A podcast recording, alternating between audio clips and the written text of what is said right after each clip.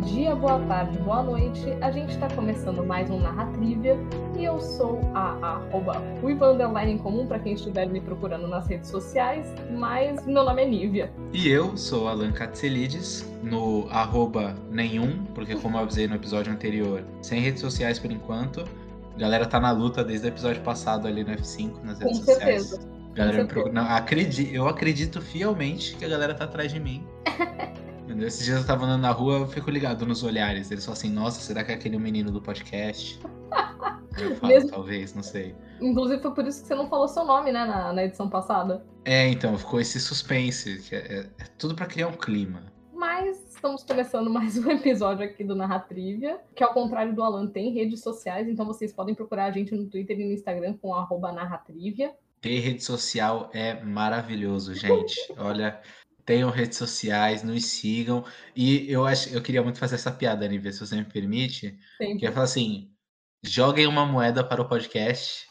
Também aí, quem quiser jogar uma moeda para nós, fica à vontade. Por favor, aceitamos Pix. Aceitamos Pix, exatamente. Era uma vez um homem que sentia de menos, que conheceu uma moça que sentia demais, e eles encontraram uma garotinha que não sabia exatamente o que sentia, e a gente tem uma grande bagunça temporal que a gente chama de The Witcher. Mas vem cá, Alan, The Witcher é sobre sentimentos? Eu acho que não sobre sentimentos, mas sobre controle. Eu, eu acho que The Witcher é sobre estar no controle ou não, né? Sobre tentar controlar a si mesmo e o redor, porque todos os personagens têm esse lance. De, de- de que eles querem retomar o controle da vida deles. Tanto a Jennifer, o Gerard e a Ciri. É, eu acho que isso fica muito claro, principalmente em relação aos monstros, né? Que são personagens fundamentais da série. Eu acho que o monstro representa muito esse lance de não estar no controle, porque o monstro é uma força da natureza. O monstro ele é incontrolável. Ele tem que ser eliminado. E se você elimina ele, tudo muda.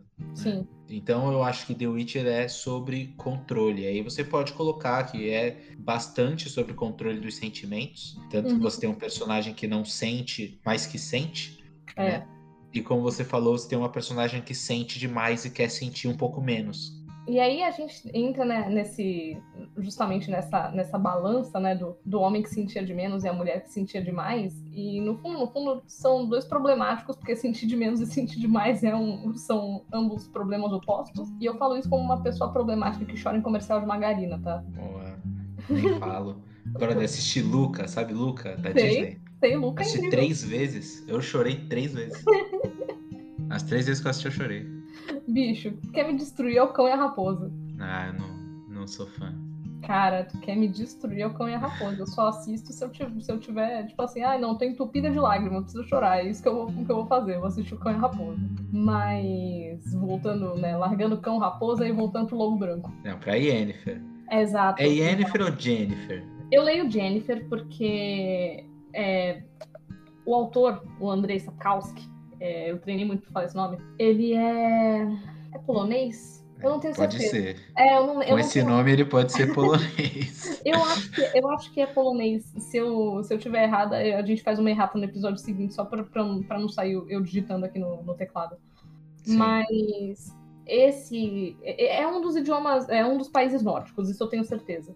E de Sim. lá, o som do Y tem é, De é similar ao som do J. Então, eu pessoalmente Certo. leio Jennifer.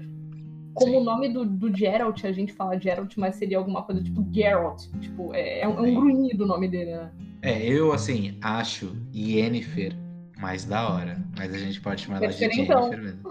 É porque é diferente, você fala, pô, é a Yennefer. Aí, Aí cara. Mas pode ser Jennifer, porque é difícil ficar falando de Yennefer toda hora. Então eu vou falar Jennifer também. E aí a gente sabe que é ela. Cara, sempre que alguém fala Yennefer, eu lembro do MC Marra cantando. Do. MC Marra. Do MC Aldrich Marra. Andalahai. Eu não sei se é o mesmo cara, mas o MC Marra, ele fez uma versão que é Deu uma sentada pro seu bruxo. É ele, deve ter sido ele mesmo. Porque ele fez o do, do Harry Potter também. Isso, isso. Mas É, ele muito mesmo. bom, muito bom Deu uma sentada pro seu bruxo. É um bom resumo da série também, né? Sim. da série, dos, dos livros, do, do jogo, tudo. Tudo é deu uma sentada pro seu bruxo. É, então, como eu dizia, né, temporalmente, se a gente for é, analisar por linha do tempo, a gente começa com a Jennifer sendo vendida, né, a criança, não criança, né, a jovem com a estrutura óssea peculiar, sendo vendida por menos que o valor de um porco né, vendida Sim. por quatro marcos para né, a bruxa estranha. Bruxa é uma palavra que até a gente estava discutindo antes de entrar aqui, que a gente não pode usar para se referir a, a ela, né, justamente por causa do termo Witcher, que a gente não, não traduziu como bruxeador. Sim. Ela é vendida por uma feiticeira, né? E isso vai muito de encontrar várias lendas europeias de que bruxas e feiticeiras roubavam criancinhas e faziam sabe-se lá o que com elas. E ela é vendida né, por um preço menor do que um porco. E, cara, a gente já começa aí, é, eu acho que esse ponto ele já mostra pra gente que não tem como não enxergar depois que a Jennifer ela sofre de assim, não é, é que ela sofre de algo, mas ela exibe uma auto-rejeição muito grande. Não é como se ela fosse o Loki, né? Que nem a gente falou no episódio passado, que, tipo, ah, ela acha que ela é incapaz o tempo todo. É que ela, de fato, ela começa achando que ela não vale nada. O mundo fala para ela o tempo todo que ela não vale nada, ela acreditou que ela não vale nada. Não... Eu acho que esse é um grande diferencial, inclusive, de. Tem até um momento na série que ela fala que ela quer poder, né? Sim. Quando, ele, quando ela tá tentando aprisionar o, o Jim eu senti falta da Jennifer no sentido de faz sentido a jornada dela na série, ela é redondinha, faz sentido. Uhum. Mas eu senti nela um tipo de personagem vingativo, diferente do que a gente conversou sobre o Loki, uhum. que a gente passou brevemente por esse lance de vingança. Eu acho que a Jennifer é uma personagem que tinha muito esse lance da vingança incrustado nela. Tanto que, se você parar pra pensar, na série, é, todo o conflito mor da série, que é a, a, a grande ascensão de Nilfgaard, né? Uhum. Só aconteceu porque a Jennifer não quis ser a maga do, do dono de Nilfgaard, né? Do rei de Nilfgaard. Uhum. E, e, acabou e queria ser a, a, a, maga do rei de onde ela veio. Foi Sim. isso que eu entendi. Sim. Né? E aí, isso que eu senti falta, tipo assim, beleza, ela voltou para onde ela queria ter ido, mas com o propósito de quê? Provar pros, pra galera que rejeitou ela que ela tinha sido poderosa. E isso não mostra na série. Então a série acaba mostrando mais que a Jennifer quer provar para ela mesma que ela é poderosa. Então. Né? que ela é perfeita. Uhum. Então, foi uma boa volta que tu deu, porque eu ia começar a princípio de que eu não concordo que a que seja sobre que tenha muito sobre vingança, porque a Jennifer ela tem vários momentos em que ela pode de fato se vingar de pessoas e ela não, não, não se vinga. É, tá. Assim, propriamente de, dizendo assim, né, no, no, conceito de vingança. Mas até foi bom que tu, que tu deu essa volta, porque uma das pessoas que eu, que eu lembro de ter consumido material na época que lançou a primeira temporada foi o Léo Juan. E eu gosto muito do trabalho dele, eu acho que ele faz um trabalho de de análise, um trabalho de, de reflexão muito sensível, né? E eu acho que falta um pouquinho, né, um pouquinho mais dessa, dessa sensibilidade em algumas pessoas, no geral, homens cis, que fazem análise de, de filmes e séries e etc. Sim, isso é uma crítica àquele outro cara lá que talvez vocês estejam pensando, mas enfim. Ele sigam o Léo Juan, ele é incrível. Mas, né, quem que tá falando? Eu sou aqui uma pessoa muito menor do que o Neo Juan falando para você seguir ele, mas se você não conhece, conheça, siga e, e, é isso. A questão é, ele faz essa análise muito sensível sobre a, a Jennifer, onde ele fala sobre. É, como é que eu vou explicar? Sobre essa, é, essa busca dela por poder não ser uma vontade legítima dela. É, porque ela sempre foi ensinada que ela era menos que todo mundo, ela foi vendida por menos que um porco, ela era chamada de leitoa na, em Aretusa. Ela passa por tudo isso, ela é enganada pelo primeiro cara por quem ela se apaixona. É, a, a própria tutora dela, uma vez sorri para ela, uma vez só. É, todo mundo trata ela como uma pária e o que, que ela entende? Só respeitam quem tem poder. respeitam o rei, ele tem poder, respeitam a.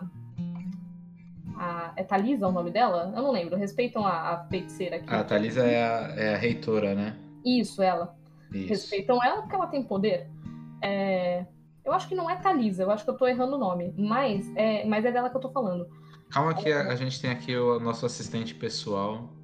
É, sim, eu é que não posso digitar porque o meu teclado realmente parece uma metralhadora.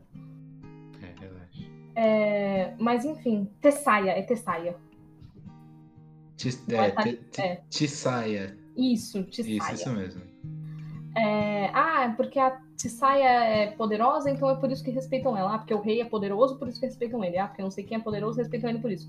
E aí a Jennifer começa a ir atrás desse poder, porque, é, segundo a análise do, do Léo Wang, e é uma coisa que eu concordo bastante, é uma coisa que vai fazer ela se sentir completa ou amada, ou fazê-la se sentir como um ser humano. Acontece Tá. que ela consegue esse poder todo, né, lá pro episódio 4 ou 5. Ela consegue lá o poder dela, se torna, se torna lá feiticeira, não sei o quê. E aí? Eu nunca escolhi. Eu nunca escolhi as coisas que eu tenho. Eu nunca escolhi me tornar feiticeira. Eu nunca escolhi, de fato, arrumar o meu queixo, a minha, as minhas costas. É, eu nunca escolhi nada. Eu fiz isso daqui em prol de mostrar pro mundo que eu tenho poder. Eu mostrei e continuo me sentindo incompleta. Então, assim, é, essa análise do Léo, é, eu acho que ela mostra muito sobre. Ele, ele não fala isso na, na análise dele, mas eu, como, como mulher, socializada mulher, eu me identifico muito com essa definição dele de tipo. é, que ele mostra uma mulher, que é a Jennifer, fazendo essa jornada dela em detrimento de se sentir completa, validada, humanizada. Sim. Então acho eu que não esse lance- classificaria. Rapidinho, só um- uma, uma conclusão. Ah. Então eu não classificaria como vingança o que ela se torna. Tá. É, eu acho que a- o, o lance da vingança é muito porque a série meio que começa construindo essa sensação.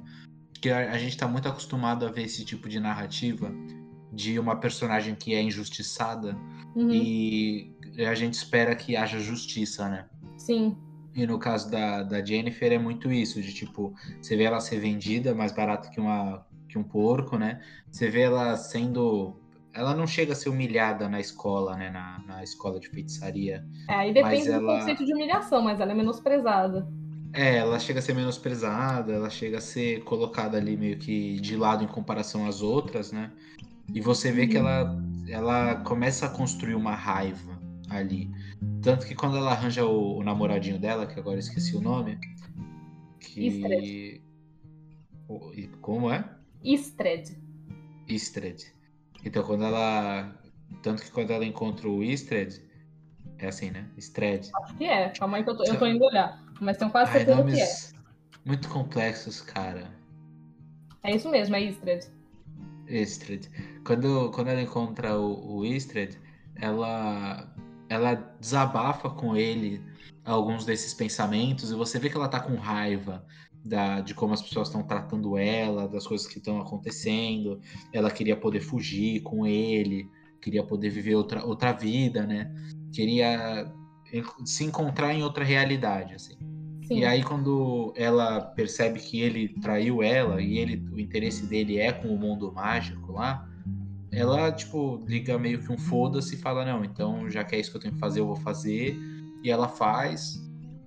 E e é o que eu falei assim, eu acho que a série constrói para um caminho de vingança e acaba não realizando essa vingança, vai para outro caminho.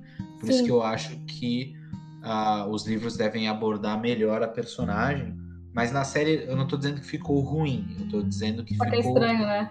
É, ficou meio ambíguo o caminho que ela ia seguir. Tipo, ah, a série coloca ela numa direção e depois muda essa direção. Sim. É, Mas eu acho que, que isso tem a ver com a maneira que The Witcher foi escrito, porque The Witcher é, são sete livros que são, são separados, eles são montados em contos. E até Tá. onde eu entendo, o Andrei Sapkowski ele começou publicando os contos do Geralt de Rivia, é, acho que era, num- era num periódico, assim, uma revista, um jornal, não lembro exatamente o que que era.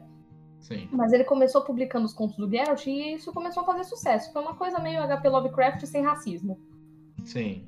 E aí ele né, começou a publicar isso, o Geralt começou a cair no, no, no, gosto das pessoas. E aí ele resolveu que iria fazer uma trama maior, onde ele ia entrelaçar esses contos. Então eu acho que é, essa não linearidade na, no desenvolvimento do personagem tem a ver com isso, entendeu? Com a publicação em contos. Sim.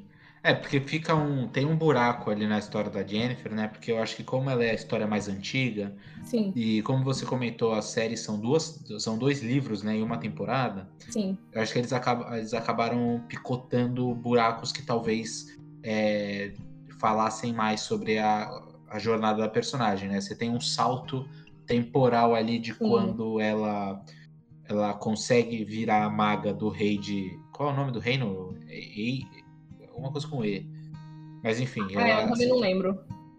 Ela se torna a maga do rei da preferência dela, né? E aí você tem um salto, de, assim, que você imagina que são anos, né? Quando ela já tá cuidando do, da herdeira desse rei. Né? É, sim, a, a, gente, a gente imagina que são anos, não. Ela menciona, e eu percebi isso só agora que é a terceira vez que eu tô assistindo a série. Ela menciona para aquela moça que tá com ela dentro da carruagem, quando ela já é maga. Isso que é a esposa é, do rei. Né? Isso, que foram as últimas três décadas. Sim. Então você tem aí 30 anos. A, a galera que vendeu ela já deve ter morrido. Provavelmente, né? provavelmente, você, porque vendeu é... ela com que, uns 16, 17, mais 30, o pessoal Isso. já era meio velho, a gente tá falando de medieval, Sim. tem praga e tal, as pessoas morrem, né? É, não, a taxa de mortalidade lá, a galera morria aos 47, 48. É, era uns negócios assim.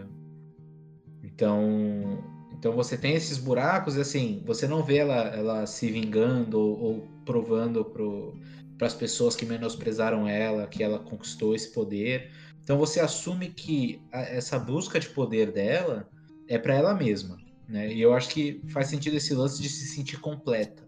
Uhum. Né? Tem um momento muito, muito interessante da Jennifer que ela vira para uma menina lá para os últimos episódios, que ela vira para a menina lá na escola que a menina tem uma cicatriz enorme no rosto, né? Sim. E aí ela inveja a Jennifer pela beleza dela. Sim. E a gente sabe que a Jennifer já foi alguém muito insatisfeita com a aparência. Sim. E ela vira para ela e diz. Vida como feia. É. E ela vira pra menina e diz que assim, é superestimado. Ela Sim. não. Não valeu a pena ela dizer isso, né? Sim. E e esse lance de se sentir completa é isso de tipo, ela nunca se satisfaz, principalmente porque ela sempre abre mão de alguma coisa para poder realizar outra coisa. Sim. Que é até um, um, conceito da magia da série, né? Do, do, mundo de The Witcher. Que uma coisa tem que, tem que ser sacrificada para outra coisa acontecer. Sim. Então ela sempre tá nessa de dar e receber, só que ela sempre se arrepende do que ela deu. Sim. Não, aliás, isso, é um conceito, isso é um conceito de magia de verdade é, que assim, por exemplo, o conceito de sacrifício, né? É, sempre tem algum engraçadinho que vai, que vai ficar assim, ah, mas se eu tivesse que fazer uma magia com sacrifício, eu ia sacrificar, é, eu ia sacrificar um nazista, eu ia sacrificar não sei o que que não é importante. Amigo, magia não funciona assim. Quando, assim, né, para você que, que, como eu, acredita em magia, é, quando você está falando de sacrifício dentro da magia, aquela coisa que você está sacrificando, ela tem que fazer falta no mundo.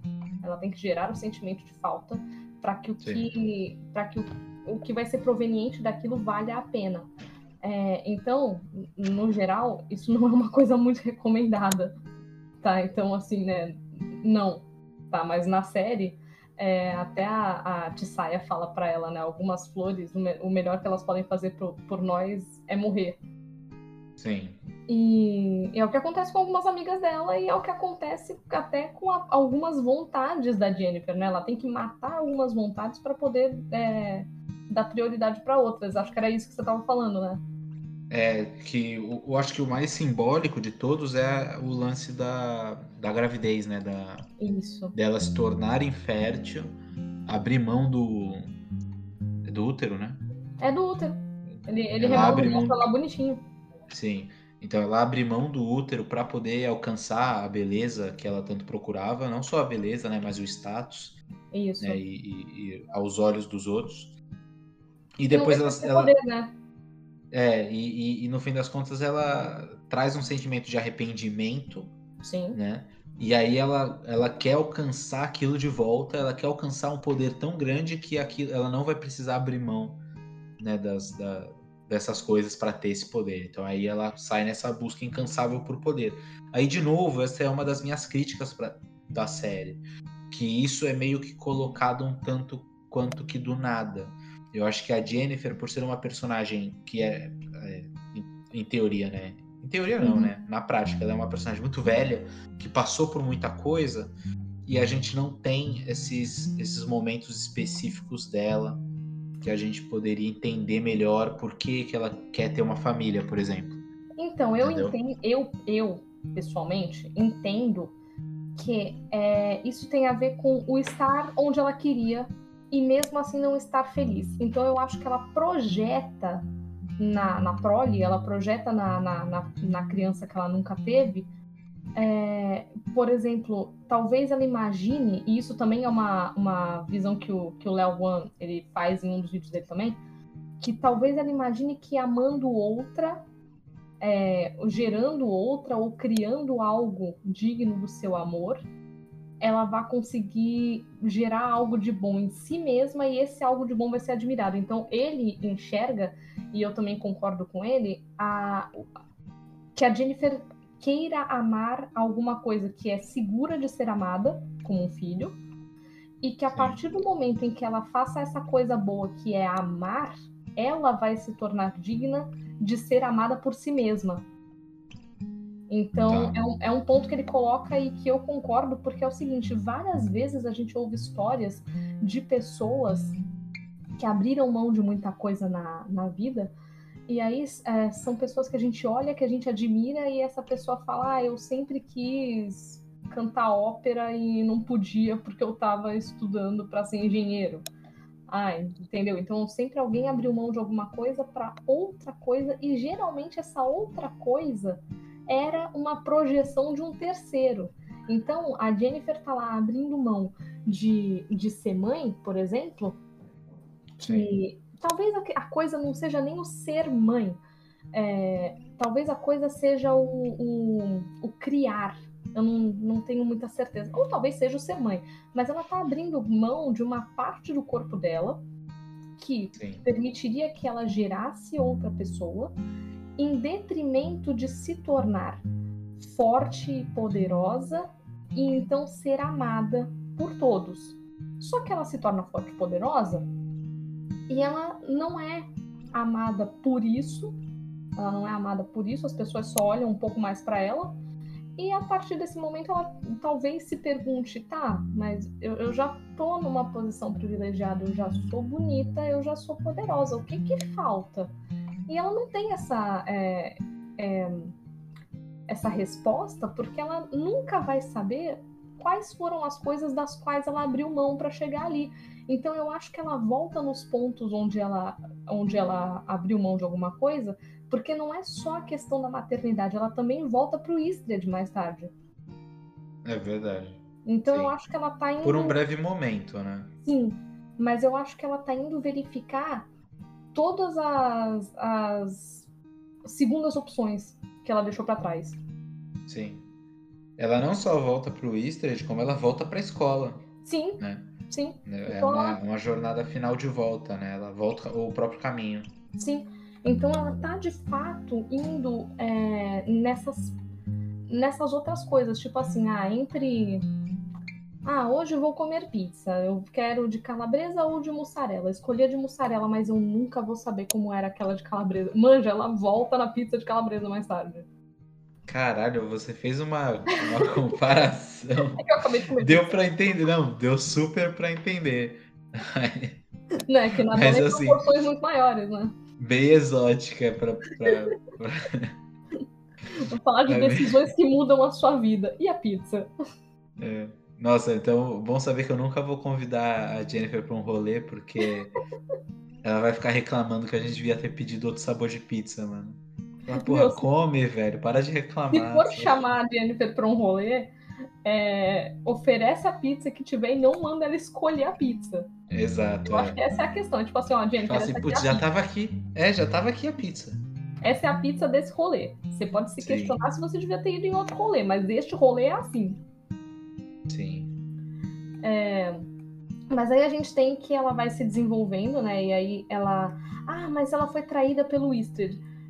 Cara, o Eastred coloca um ponto interessante também, que ele vira pra ela e fala assim: Ah, mas não vai me dizer que você que, é, que você achou que eu não sabia que a sua tutora mandou você me investigar também. Porque ela Sim. mandou. E ela É, investigou. não, é- ela, ele traiu ela nos olhos, aos olhos dela, né? Porque ela não fez, é, assim, ele não fez nada demais. Fez nada ruim, ele, É, assim, ele- pra eu acho ela, ele não achou que ia ser algo demais, né? sim, eu acho que ele não sabia o quanto ela se envergonhava, né, de ser meio half elf, né? É, meio, meio elfo. não- É, meio meio elfo. Então, assim. E também, pô, eu entendo que tem todo um drama por trás ela ser half elf. Eu acho que a série, é isso que eu tô falando, assim, eu, eu gostei da série, porém, eu acho que a série tem algumas falhas. Por exemplo, esse ódio aos elfos, entendeu?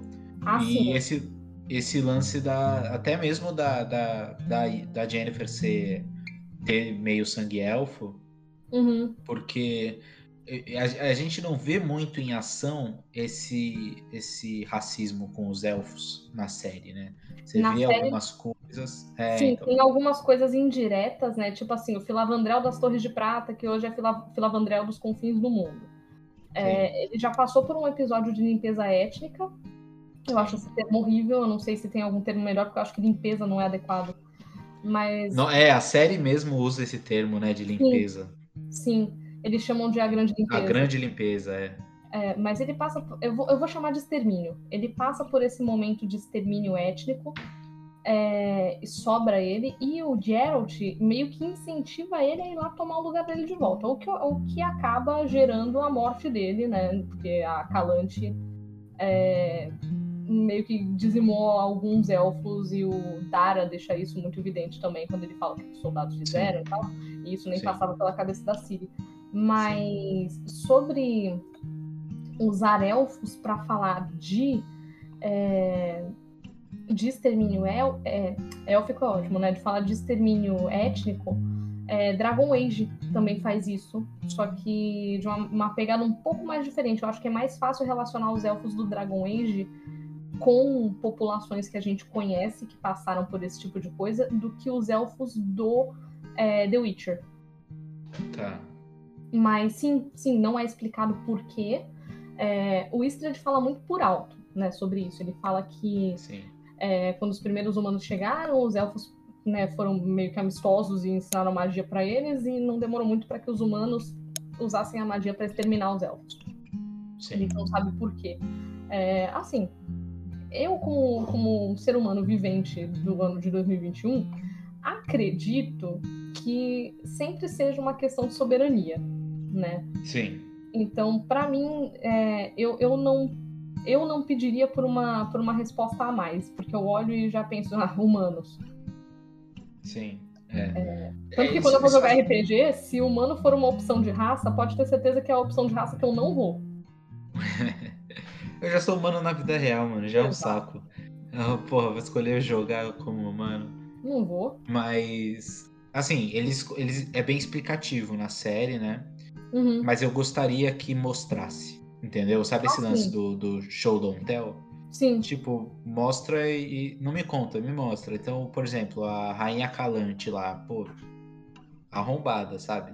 sim. terrível, ah, foi cruel, mas muito pelo que falaram. né? Você tem Sim. um momento ali que ela se mostra é, uma racista, né? Uma, é, É, quando, racista. ela, é, quando ela lida com o, com o pai da Siri, né? Que é o, Sim. o Fuinha lá. Eu É, tô, eu tô falando isso porque. É, eu, eu tô falando isso porque, relacionando isso a Jennifer, que é o nosso assunto principal, é, o lance dela ter sofrido esse preconceito por ser é, meio meio elfo também é jogado bem por cima, assim, né? Sim. É apresentado naquele episódio e nunca mais volta. Sim, É. porque na verdade esse problema dela ser. Pode falar um quarto elfo também, né?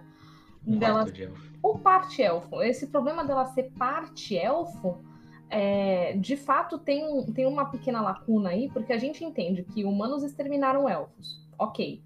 É, pulando para o momento em que a Jennifer está existindo, a gente não sabe por que, que o reino que ela gostaria de servir tem essa raiva toda de elfo, porque ainda não tinha acontecido a revolta do Filavandrel. Então isso é bem antes do, do rolê do Filavandrel. Então eu não sei é, assim, porque verdade seja dita, eu só li dois livros e meio do The Witcher ainda, porque eu tô meio que lendo para acompanhar a série, para pegar mais referência, né? Sim. Então, e é um jeito de eu me poupar de ler, né, com, com muita fome.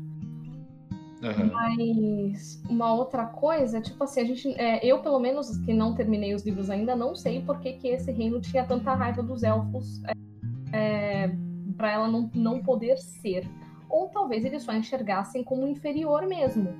Sim. Então, mas assim, a série simplesmente não aborda, você tem razão. É, e talvez eu gostasse de saber se os elfos se rebelaram em algum momento anterior e etc. Então, assim, é, é você tem razão. É, eu acredito que talvez os elfos, enquanto estavam sendo subjugados, talvez eles tenham tentado se rebelar. E aí a gente sabe como é que funciona, né? Quando que, que várias partes da história são escritas pelos vencedores. Então, fica fácil você pintar como vilões né, o povo que se virava contra o seu, sem falar que o seu povo estava oprimindo aquele. Né? Então é muito fácil Sim. você virar e falar assim, ah, porque os elfos são tudo histérico. E, e não são, sabe? Tipo assim, você estava matando as famílias deles. Sim. É, então a gente tem a, a, Jennifer, que tem essa coisa de ser um, um quarto elfo ou parte elfo, que é, fala desse esse segredo pro Istrad. Ele explana isso lá no Conselho do, dos Magos, lá que ele faz parte. E isso é usado contra ela e ela acaba sendo mandada para outro lugar. É, ela, pra ela, seria, é, ela seria mandada para Nilfgaard. E ela não quer isso, porque Nilfgaard, como diz a Calante, é a merda do sul. Sim. E aí, porra, se ela tá buscando poder, ela não quer ir pra merda do sul. Então ela vai lá, mexe os pauzinhos dela, dá os pulos dela pra poder ir para outro reino, que é o reino que ela queria. Que a gente tá até agora sem lembrar o nome, mas é o reino que ela queria ir. É, isso faz com que a outra garota seja designada Nilfgaard. E, cara, essa garota, assim, nitidamente ela tinha que ir pra Nilfgaard porque ela achou ali o propósito da vida dela, né? Porque ela tava empenhada Sim, no rolê total. dela. Ela é outra que, tipo, ela tem um nome mó legal, mano. Caraca, eu esqueci.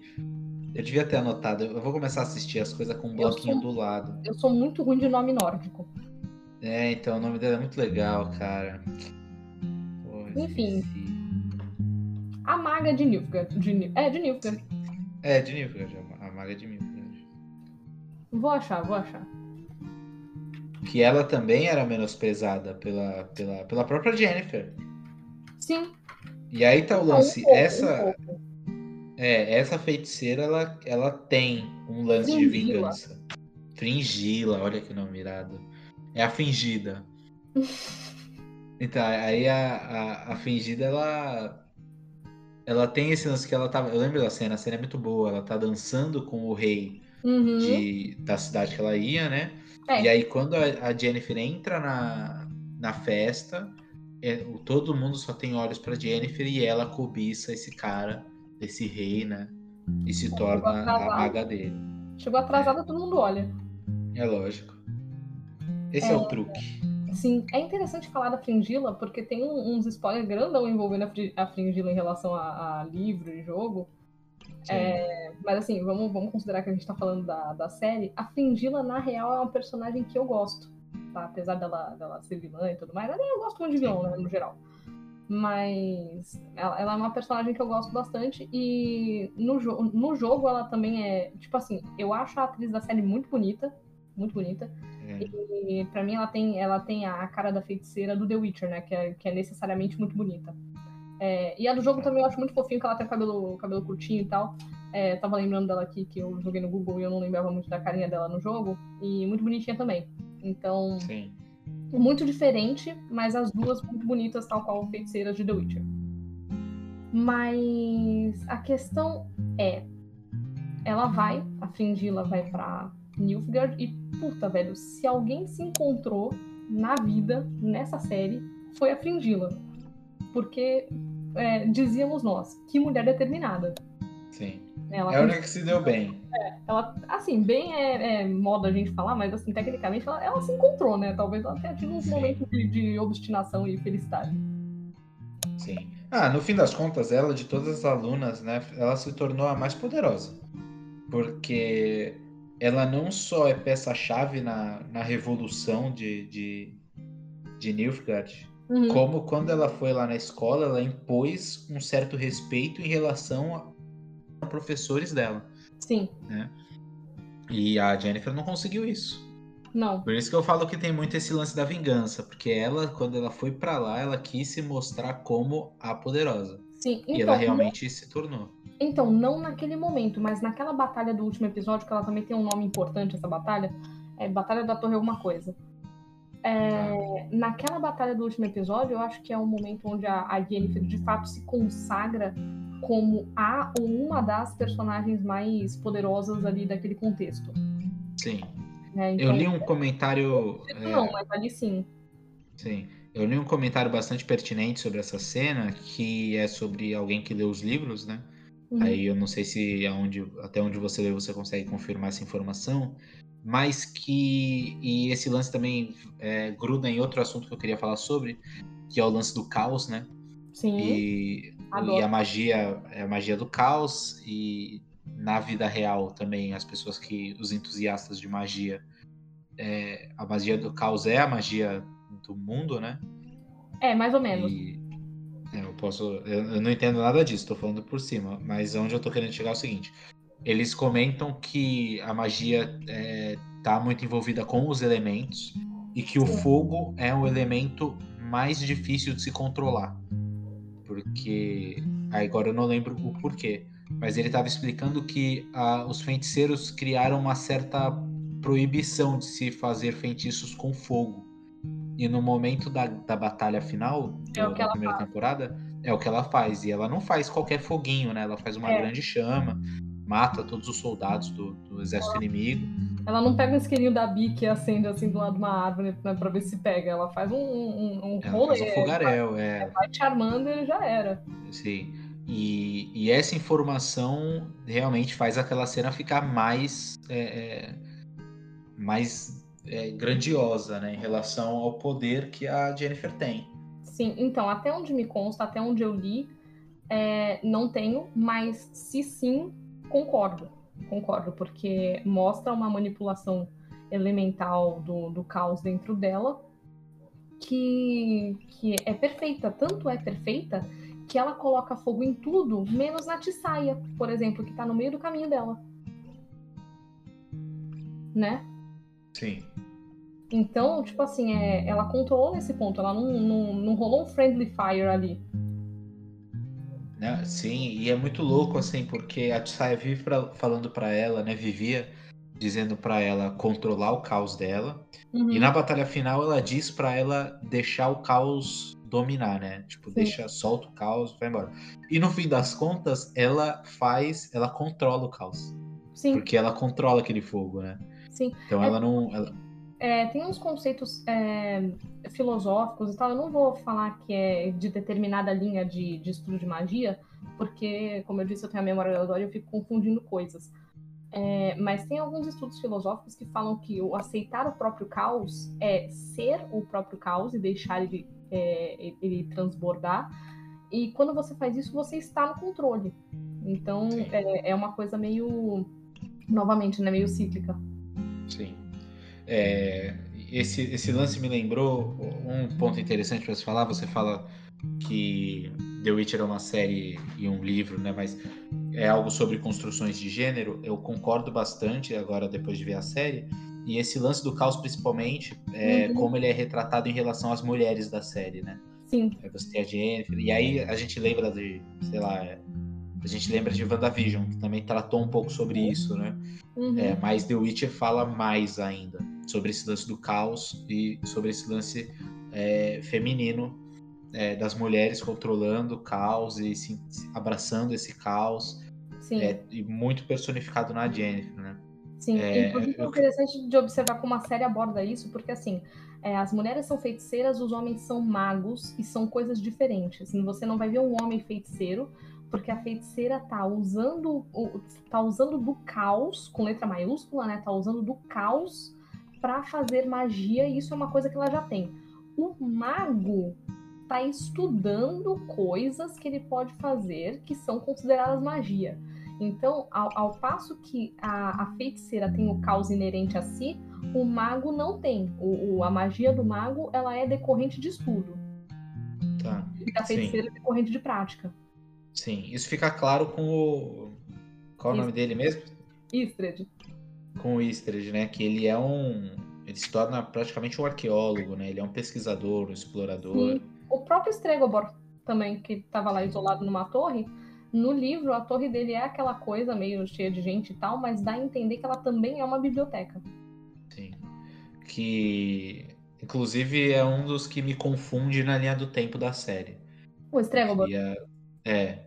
Tá. Porque em determinado. Eu não sei se a gente pode falar sobre isso agora. Uhum. Mas eu, eu, acho que a gente pode esperar quando a gente estiver falando sobre o Gerard e falar sobre esse arco deles, né? Sim. Quando ele encontra o Strogobor beleza, a gente se depara com aquele preconceito de elfo, a gente passa, a gente passa por isso, e aí a gente continua a jornada da Jennifer, é, que assim, né, o, o, problema que se gera por ela ser descendente de, de elfos é que ela resolve assumindo o poder que. que assumindo o poder é, é, é meio estranho de falar, né? Mas manifestando o poder que ela tem. E aí a gente. A, a história dela tá caminhando agora nesse ponto para encontrar com a história do, do, do Geralt. Sim. Se a gente for considerar a história do Geralt do começo, quem é o Geralt se não um menininho abandonado? Né? Sim. Um menininho abandonado. Literalmente, porque como é revelado pra gente no final, né? Sim. Aliás, um menininho abandonado pela única mulher que ele tinha, que é deixado a outros homens para que ele se torne o perfeito homem de verdade. Sim. Então, se nada é tão extremo pro lado masculino quanto o Geralt, e nada é tão extremo pro lado feminino quanto a Jennifer.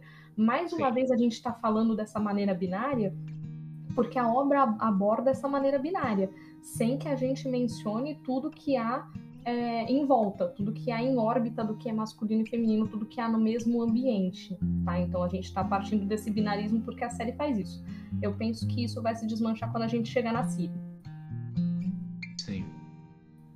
É, mas até aí a gente tem um garoto abandonado pela única figura de amor que ele tinha, que era a mãe, e que deixa ele para ser criado pelos bruxos. E, e, mais do que isso, né, ele ainda vira para ela depois e questiona: Você sabia que três de cada dez garotos é que, é, é que sobrevivem para se tornar bruxos? Me diz pelo menos que você não sabia disso quando você me deixou para trás.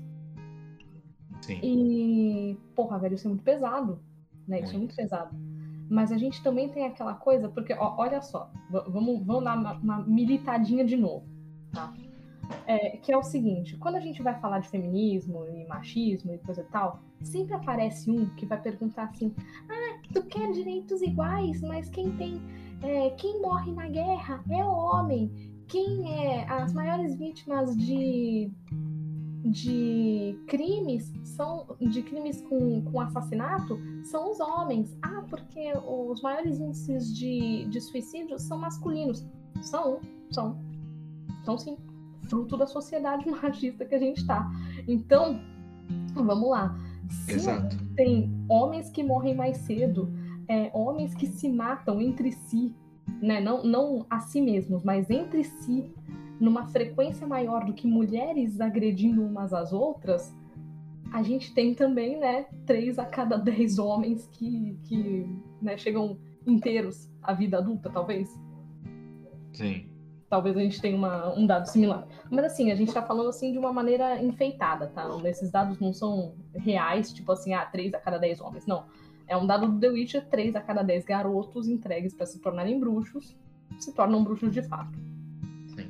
É... Esse lance é, é, da, de como isso representa muito a, estar envolto da masculinidade, né, do, do, desse padronismo da masculinidade, do objetivo do Gerald, uhum. é, eu digo nem do objetivo dele, né, mas como ele foi deixado para se tornar alguém assim, uhum. é, fica claro num diálogo entre ele e a menininha lá do, do campo, lá do mercado, a amiguinha Sim. do Strogobor lá, que ela fala para ele, eu acho um absurdo não permitirem mulheres na, na Liga dos Bruxos, né? Sim, na academia. Uhum. E, e aí eu fiquei me questionando, assim, porque eu não sei se é um spoiler, mas a Siri se torna, né? Uma, torna. uma Witcher, né? É, e aí eu fiquei é pensando, pô, será que ela é a primeira? Ela pode se tornar uma, uma Witcher.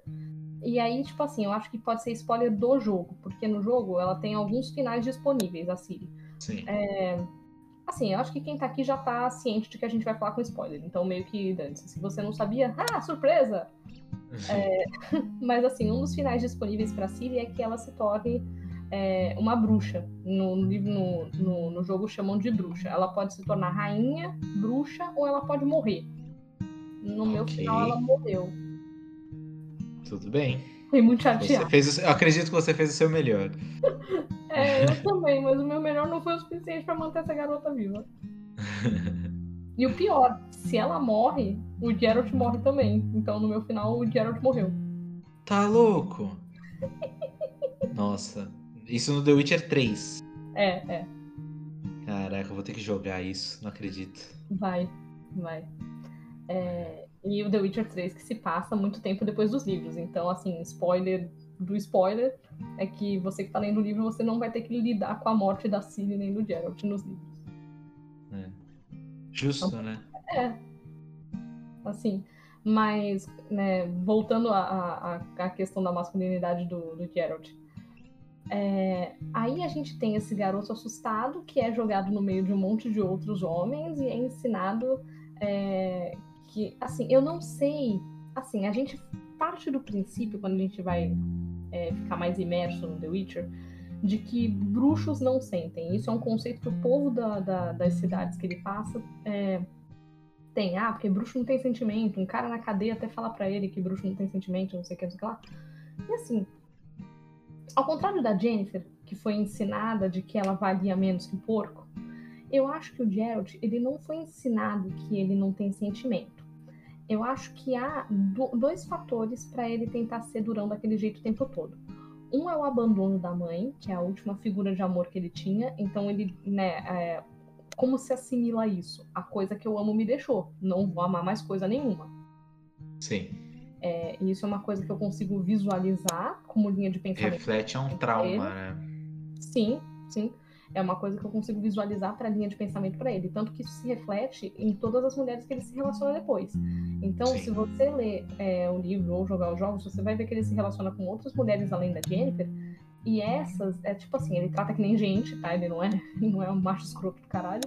É, ele trata que nem gente, mas ele não, é, ele não se apega, ele paga muito por, por prazer sexual.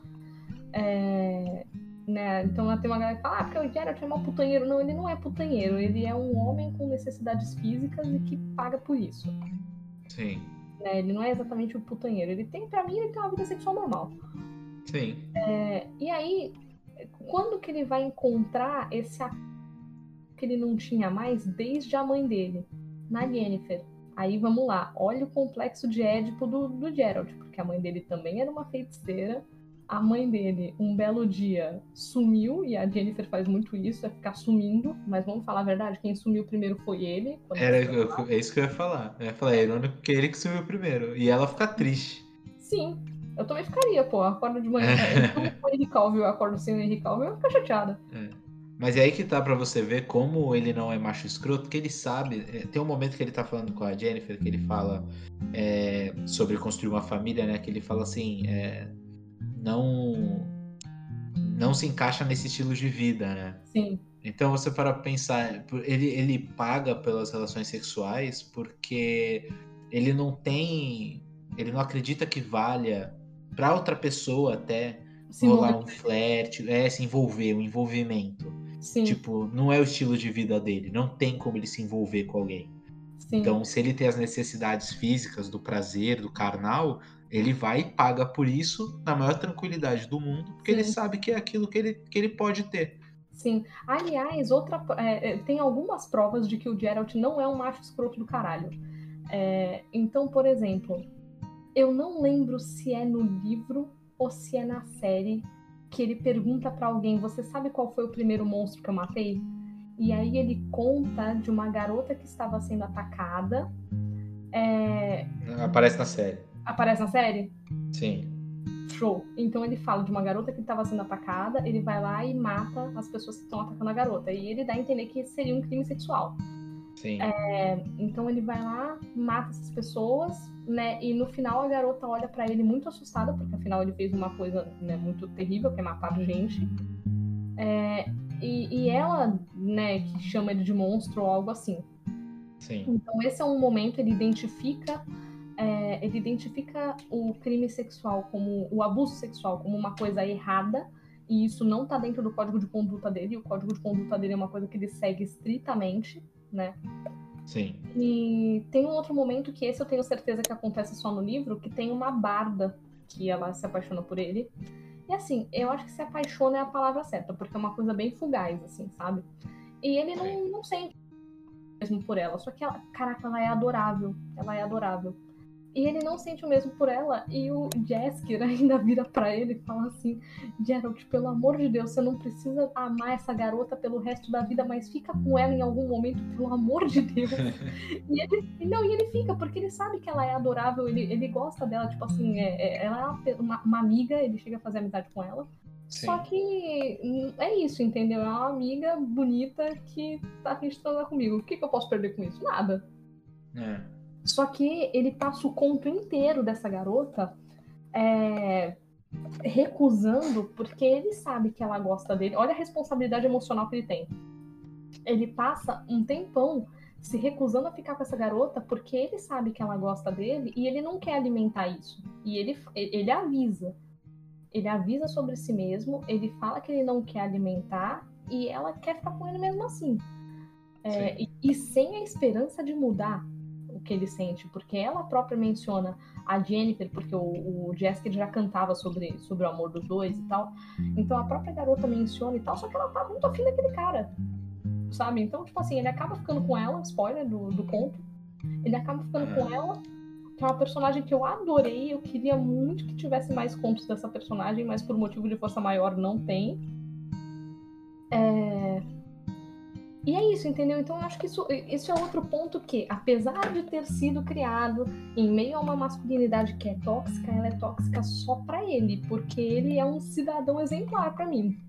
E aí a gente tem o, o Geralt, que ele, ele, ele sofre pela própria masculinidade dele, e tem um, um, o arco do Geralt é interessante, porque é o seguinte, né? É, o, o Jasker vira para ele naquele episódio terrível do, do dragão e fala pra. Não é terrível esse episódio. É terrível. Não, mentira, eu gosto muito, eu gosto muito do conto, mas eu não gostei do episódio. Tá. É, ele vira pro, pro Geralt e fala assim: Você tá sempre se abstendo. Eu não sei exatamente como ele fala, tá? Ao contrário do episódio do Loki, eu não anotei as falas desse aqui. Você tá sempre se abstendo de se envolver com as situações e você tá sempre envolvido nelas até o talo. Porque o, o, o Geralt, ele tem essa coisa, lá, lá, no primeiro episódio, com a Renfrey, ele tem essa coisa de, ai, não, não vou escolher. Aí escolhem por ele e ele percebeu que era melhor ter escolhido, né? Porque escolheram e deu, deu merda. Então, quando Sim. ele se recusa a matar o Stregobor, e inclusive o Stregobor, a hora que morre já vai tarde, é, por é, favor. Sim. Quando ele se recusa a matar o Stregobor, é, ele já fez a escolha dele. Porque a Renfrey deu a escolha para ele. Se você não matar o Stregobor, eu vou.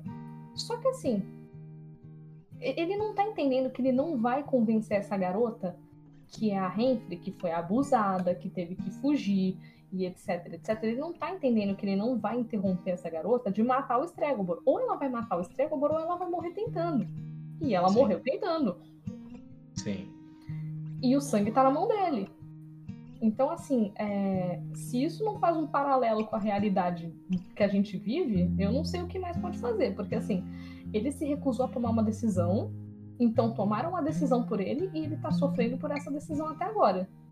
Sim, de novo um paralelo com esse lance do controle, né? De tipo assim, Uhum. se você não tá no controle, alguém vai controlar você. Hum, Exato. Alguém vai te, vai te colocar por um caminho. E aí, você, ou você é o dono do seu próprio caminho. Isso fica muito claro na jornada da Jennifer, né? Mas agora a gente falando do, do Gerald, nessa situação, principalmente, é um excelente exemplo. Uhum. Porque se ele não toma as rédeas, alguém vai tomar as rédeas por ele. E Mas alguém é vai, e vai, vai acontecer uma consequência que não era o que você queria. Mas para você ter uma consequência que você quer, você tem que se envolver. Você tem que Exato. fazer Tem as que coisas brigar. acontecerem. Exato. Exatamente. Tem que brigar pela consequência que você quer, você tem que brigar pelo resultado que você acha melhor. Ah, mas Sim. não tem mal menor, mal é mal. Ah, você não vai me convencer de que a pessoa que rouba umas moedinhas é equivalente a um serial killer, entendeu? Não é mal, é mal. Exato. O mal menor. Então, Exato. O mal menor ali era matar o Stregobor. Sim. Aliás, pra mim não é nem mal menor, pra mim é que é bem. É o verdadeiro mal, é, é. O cara é ruim. É. Pô, ma- matou várias mulheres, colocou várias. Como é que ele acreditou nesse cara, velho? Sim, sim. Pois é. É, Ali ele foi meio otário, o, o Gerard. é, a, a Geralt escolheu mal. E o pior, o pior é que ele continua tentando fazer isso depois. E isso só dá merda, porque quando ele tá lá no banquete da, do noivado da paveta, Sim. Paveta, é ótimo. é, Os nomes são incríveis. Então, quando ele tá lá no, no banquete do noivado da paveta, é, a coisa tá acontecendo de novo, então acontece assim, vai, a Calante vira pra ele e fala assim, ah, quanto pelo seu trabalho, ele não sou guarda-costas. Ok, ali ele tá certo. Aí mais pra frente chega o Lorde Ouriço, aí começa toda a treta e ele demora pra ele se envolver na treta, o Geralt demora que ele fica olhando a merda rolar e ele não se envolve. Quando Sim. ele se envolve é quando o Lorde Ouriço clama pela lei da surpresa. Então o Geralt ide- identifica naquele código moral que é o seguinte: é, usou a lei, vou defender a lei, sem tomar lados. Aí ele Sim. vai lá, defende a lei, papapá, papapá. Aí tem toda aquela situação, a menina grita, não sei o que, não sei o que lá. É, enfim, sangue ancestral, aquela merda toda. Terminou? Ah, tá tudo bem, bonito. Bruxo, eu quero te pagar. Maluco, virava pro, pro, pro Lorde Ouriço e falava: me dá três moedas de ouro que tá resolvido. Não! O filho da puta vira e fala assim: ah, então vou, vou me abster. Amigo, olha só. O, o Geralt ele também não é a criatura mais inteligente do universo, né? Porque assim, É, o Lorde Ouriço já tinha virado pro pai da paveta e evocado a lei da surpresa. Qual foi a surpresa? Uma criança. O Geralt, um animal, né? Que é, esse é o único momento que eu vou desumanizar o Geralt, que é um burro. Sim. Ele, ao invés de pensar assim, não, e se fosse comigo, né, que a surpresa fosse uma criança? Não, ele, ele, ele não pede outra coisa. Ele vira e fala assim, ah, então vou invocar a lei da surpresa. Aí É. ele ainda tem a audácia de virar e falar assim, porque não me interessa pegar uma, fra- uma safra de vinho seu e nem um novo filhotinho. Como isso não me interessa, é isso que eu vou evocar e vou embora. É. Mal sabe ele, pô. Meio óbvio, né? Os caras acabaram de. Não, acabaram de casar num mundo que não tem camisinha. Entendeu? Não tem anticoncepcional. Tu acha que vai sair o quê daquele casamento? Pô, pelo amor de Deus, né? Um filhotinho. Pô, que óbvio. Pois é. Então, assim, Geralt, pra mim você foi burro aí, desculpa. Eu gosto de você. Ele deve ter, ele deve ter olhado e falado assim: Nossa, da hora essa lei da surpresa, né? Vou querer uma pra mim. Vou fazer só pra falar que eu tenho. E aí Sim. foi isso que deu. Inclusive, mano, eu queria muito saber quem foi a pessoa que inventou essa lei. Deve ter pegado assim e falou: Ó, galera, quem salvar o outro vai ganhar uma criança. Né? Porque não é necessariamente a criança, né? Pode- é, a, a lei da surpresa, ela vem com aquilo que você tem, mas ainda não sabe. Então, quando Aham. você é salvo, por exemplo, por exemplo, numa guerra e quer saudar isso e a pessoa evoca a lei da surpresa, quando você voltar da guerra, vamos supor, seu cachorro deu cria, o filhote Sim. é daquele cara. É, você voltou e seu filho tem uma loja muito próspera. Talvez uma porcentagem seja daquele cara. Sim. É, enfim, então a lei da surpresa é algo que você tem, mas ainda não sabe. Então, quando você volta para o seu lugar comum, É que essa lei da surpresa vai, é que a gente vai ver qual é o pagamento. Mas é muito interessante esse lance da lei da surpresa, porque ela, ela de novo, eu vou falar sobre o lance do controle aqui. Uhum. É, e, e é muito louco porque a gente pensa em controle e aí tem dois pontos da série, né? Que são muito importantes pra gente falar de controle, que é o caos, que o caos não é nada mais, nada menos do que a falta de controle. Sim. né? E tem o destino, que Sim. é nada mais, nada menos do que o universo tentando arrumar as coisas, né? Tentando controlar Sim. o universo, né? Porque não é nada mais do que isso. O universo tentando controlar as coisas. E a É série fala sobre a- um caminho fixo, né? isso. E são os dois polares, assim, da, da série, né? Caos e destino. E Sim. nesse momento da, do, da lei da surpresa, é, é falado que todo mundo que tenta é, ir contra o destino se ferra, né? Não, o, o destino tende a, a se vingar e a Sim. trazer uma consequência. E é justamente o que acontece com a Calante, né? Que a Calante se recusa a seguir o destino evocado pela lei da surpresa e ela morre de um jeito bem, bem né, assim, péssimo pra ela, uma guerreira se matar ali na se Sim. jogar da janela, né? Aquela cena E- que é referência a Game of Thrones. É, total. Eu só conseguia pensar no qual era o nome do- da criancinha? É, do Tommy.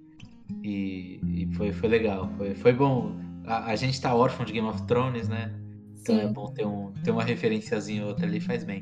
sim. Mas é, Morreu isso mal, só morreu no Game of Thrones. É, mas isso só, só reforça esse lance de que a série é sobre controle, porque o Jared é um cara que ele se recusa a seguir o destino dele durante uma, uma parte da, dos episódios, ali perto do final, e aí ele finalmente aceita ir atrás da Siri, né? Uhum. A, a Jennifer, que em relação ao destino dela, ela também tá se recusando a seguir aquele destino de. né, de, de, de inferior, de, de rejeitada. E a própria Siri que tá indo. na verdade, a Siri tá indo em encontro ao destino dela, mas ela nem sabe o que é o destino dela, né? Sim, sim. Então, Na verdade, é por isso que eu tava mencionando que a Siri, ela, ela é o meio da polaridade. Tipo assim, ela não. Ela, ela tá no meio do, do, do que eu, do que eu interpreto como masculino e feminino na série. Ela tá no meio do que eu interpreto como caos e destino na série. sim, Que ela, ela, ela tem um destino, mas ela é uma manifestação do caos. sim. Então ela exato. tá, ela tá sempre, né, no meio. Sim. É, a gente pode até fazer um paralelo com o logotipo da série, que né, são os três emblemas. Sim. Um emblema é o lobo, né, que simboliza o, o Gerald. Uhum. O, um outro é uma estrela, né, que simboliza a, a Jennifer. Sim. E o outro é A um mandorinha. passarinho, né? É mandorinha. um andorinha, Que, que simboliza a, a Siri. E quando você diz que realmente ela tá no meio, ela realmente tá no meio ali do que é feminino e masculino no, no universo de, de The. Witcher, né? E no nosso universo padrão mesmo. Porque desde o começo da série ela tá ali disfarçada de plebeia, né? Jogando com os, com os garotos. É de menininho, né, que ela tá De, disfarçada. é, Ela ela tá disfarçada de menininho, disfarçada sim. de menino. Sim. E é tudo. Eu acho que não vejo como um grande problema. Eu acho que a série Não. conseguiu des- desenvolver ah, os três personagens igualmente, assim. Uhum. Mas eu sinto que talvez a gente merecia episódios mais focados é, nesses personagens, porque eu acho que todos os episódios foi dividido. Sim. Todos os episódios têm os três arcos, né? Não teve um episódio só com um. Acho Sim. que no máximo teve um arco sem a Siri. Teve um episódio sem Nem Siri. isso, nem isso. Eu, eu também pensei que tinha e a última cena do episódio era a Siri. É. Então, todos os episódios são divididos com os três, né? Uhum. Mas seria legal, assim, ver, tipo, um episódio só com a Siri, ver um episódio só com, com a Jennifer. Sim. É, eu acho que o Jared, é- como é o nome da série é The Witcher e ele é o The Witcher, É. ele acaba tendo um desenvolvimento mais. Ele também não exige. A real é a seguinte, né? Eu acho que, como a gente já tá cansado do homem padrão, É. o Jared praticamente né, faz parte do cerne do personagem, ele tá lutando contra isso, né? Sim, ele tem muito forma. tempo pra lutar contra isso. É. E aí a gente já meio que já conhece a história, né? Já fica tipo, ah, a gente já sabe, quero saber mais sobre Jennifer e, e Siri. E aí, é, vamos lá, a gente volta pro, pro Geralt, né? Que tem essa, essa masculinidade toda, e ele fica esboçando sentimentos o tempo todo, e é nisso que a gente fica de ah, eu não quero escolher, eu não quero não sei o que, eu não quero escolher. Cara, toda a abstenção dele gerou consequências que ele teve que lidar depois. Então, não escolher também é uma escolha, querido. Só você não percebeu ainda. Sim. Então, quando ele vira. É... Ó, olha só, uma coisa mais pesada. Só agora, na terceira vez em que eu assisti a série, é que eu me liguei que aquele momento em que ele pesca o Jim, ele não tinha problema nenhum para dormir. Ele ia pescar o Jim para fazer o pedido para desatrelar a criança surpresa do destino dele. Nossa, eu não. Mas em que momento ele deixa isso claro? Em que momento ele deixa isso claro? Ele transa com a Jennifer e dorme. Ah, mas é, é porque dá a entender para mim, a minha impressão, hum. de que ele precisava de carinho. Não. Entendeu? Tipo, eu, eu achava que ele realmente não estava dormindo e aí ele dorme porque a, a Jennifer dá carinho para ele, aí ele. Não. E, e, tanto não é, tanto não é, que esse episódio do Jim, ele é logo depois do episódio da paveta. E aí Sim. ele passa o início desse episódio todinho estressado. Ele sai do episódio da, da paveta estressado, gritando fuck pra tudo. Lógico, com aquele chato do... do... no pé dele. Não fala assim do Jessica. O Jessica é um amigo muito leal, tá bom? Não, mas esse episódio tudo que deu merda foi por causa do Jessica. Ah, sim. É, não é assim também, né? Mas assim, eu achei que o Jessica realmente foi meio bosta nesse episódio do dia. Eu vou, é. vou, vou ser obrigada a concordar. Mas eu me recuso a falar mal do Jessica. E aí a gente tem é, nesse episódio do Jim, onde fica claro que, na verdade, ele quer tomar uma providência em relação ao próprio destino, aquele momento que ele deixou de, de em que ele resolveu se abster. E o pior ainda, nesse episódio do, do gênio, ele faz outra cagada justamente porque ele tá tentando se abster. Porque ele chega lá no final e ele fica assim: Jennifer, você vai morrer se você fizer isso, não sei o que, não sei o que. Ele não quer deixar ele escolher, mas ele também não quer escolher. O que, que ele faz? O último pedido que liga o destino dela com o destino dele. Meu amigo, é, é, é, aí, é ele querendo se abster de responsabilidades e não sei o quê. Ai, mas essa moça não pode morrer por minha causa. Vou fazer isso aqui.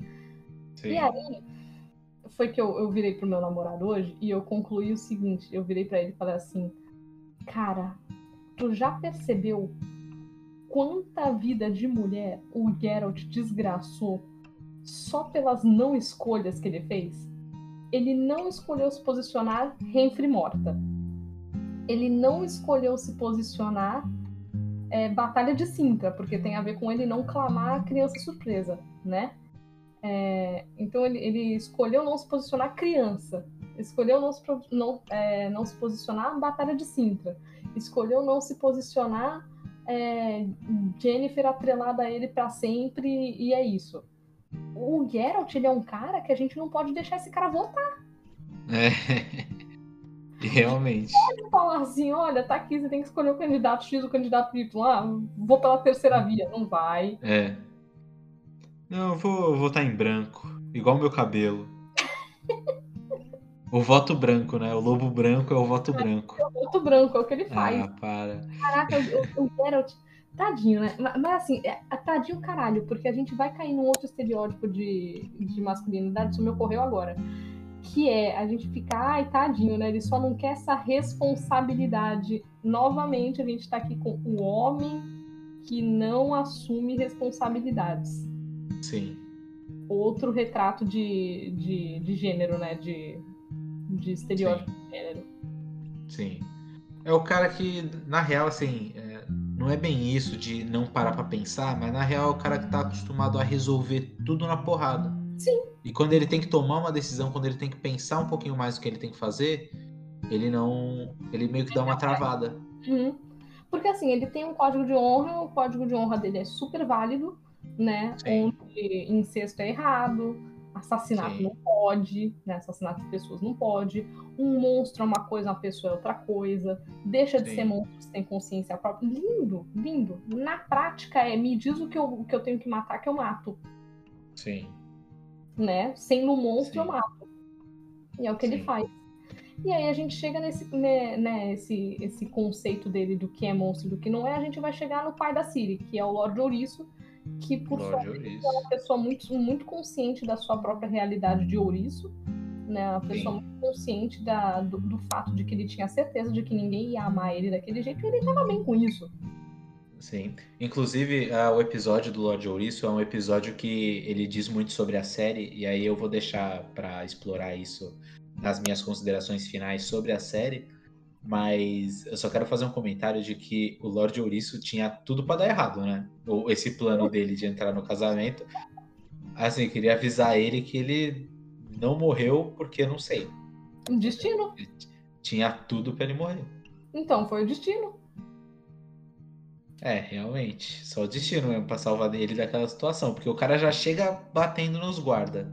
Então, foi o destino, porque se não fosse o destino, seria o intestino, porque ia dar merda. É. Nossa, dá muita merda. Ele já chega. Bat... Que lugar é esse que você conhece que você entra no lugar batendo no segurança?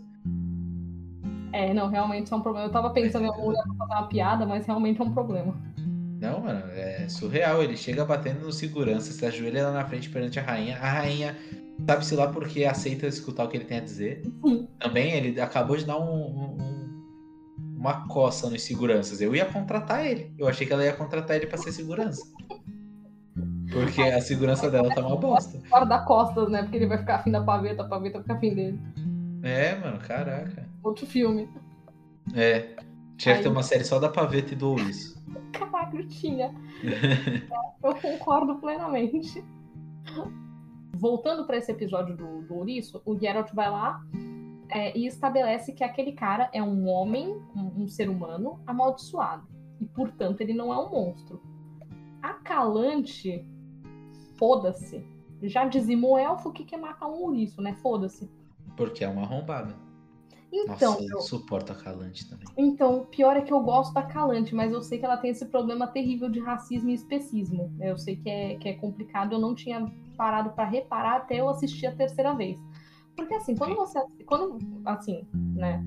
é, o que que eu identifiquei da primeira vez que eu assisti? Porra, personagem feminina forte pra caralho, não sei o que, não sei o que lá. Agora que eu tô na terceira vez assistindo, porra, bicho, matou elfo, queria matar o, o, o ouriço, entendeu? Não queria deixar é, o destino agir, ficava recusando os pedidos de casamento daquele cara de Skellig, entendeu? Eu fiquei, não, não é Sim. assim que a vida funciona, o Calante. Sabe? Sim. Tipo assim, bota o sorriso pra jogo, sabe? Seja uma pessoa um pouquinho mais amável. Porque você tá odiando raças inteiras, entendeu? Não faça isso.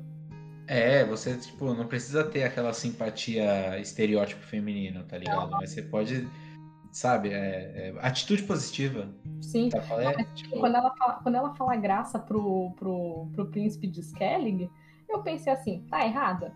Tá. Passou um pouquinho dos limites? Passou. Teria feito mesmo? Depende da minha paciência. É. Foi bom, foi um bom momento. Eu, eu- eu gosto dessa cena. Sim, sim. Meu, quando ela começa a falar da, da- de, de Nilfgaard, eu ainda pensei assim, porra, calma aí, né? Olha o que ela tá falando. Se eu fosse esse cara, é claro que eu ia atacar a Sintra. É lógico. Então, essa cena fez eu torcer pra Nifgard um pouquinho. Eu falo assim, porra, que bom que ele se vinga. Entendeu? Porque é esse lance da justiça. Mas olha, que eu preciso né? falar que eu fiquei com muita pena do. do marido dela na, na guerra. Ai, nossa, na guerra. A eu cena da guerra é legal. Sim, sim, mas eu gostava muito desse cara.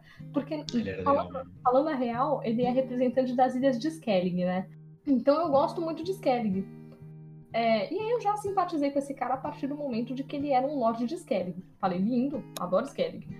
Só que o cara era legal, ele fica lá insistindo pra Calante casar com ele, sabe? Porque assim, ele sabe que ela, que ela tá fazendo graça. Porque assim, se alguém falar que não, tá, galera que tá ouvindo, se alguém falar que não na vida real, você deixa a pessoa lá quieta.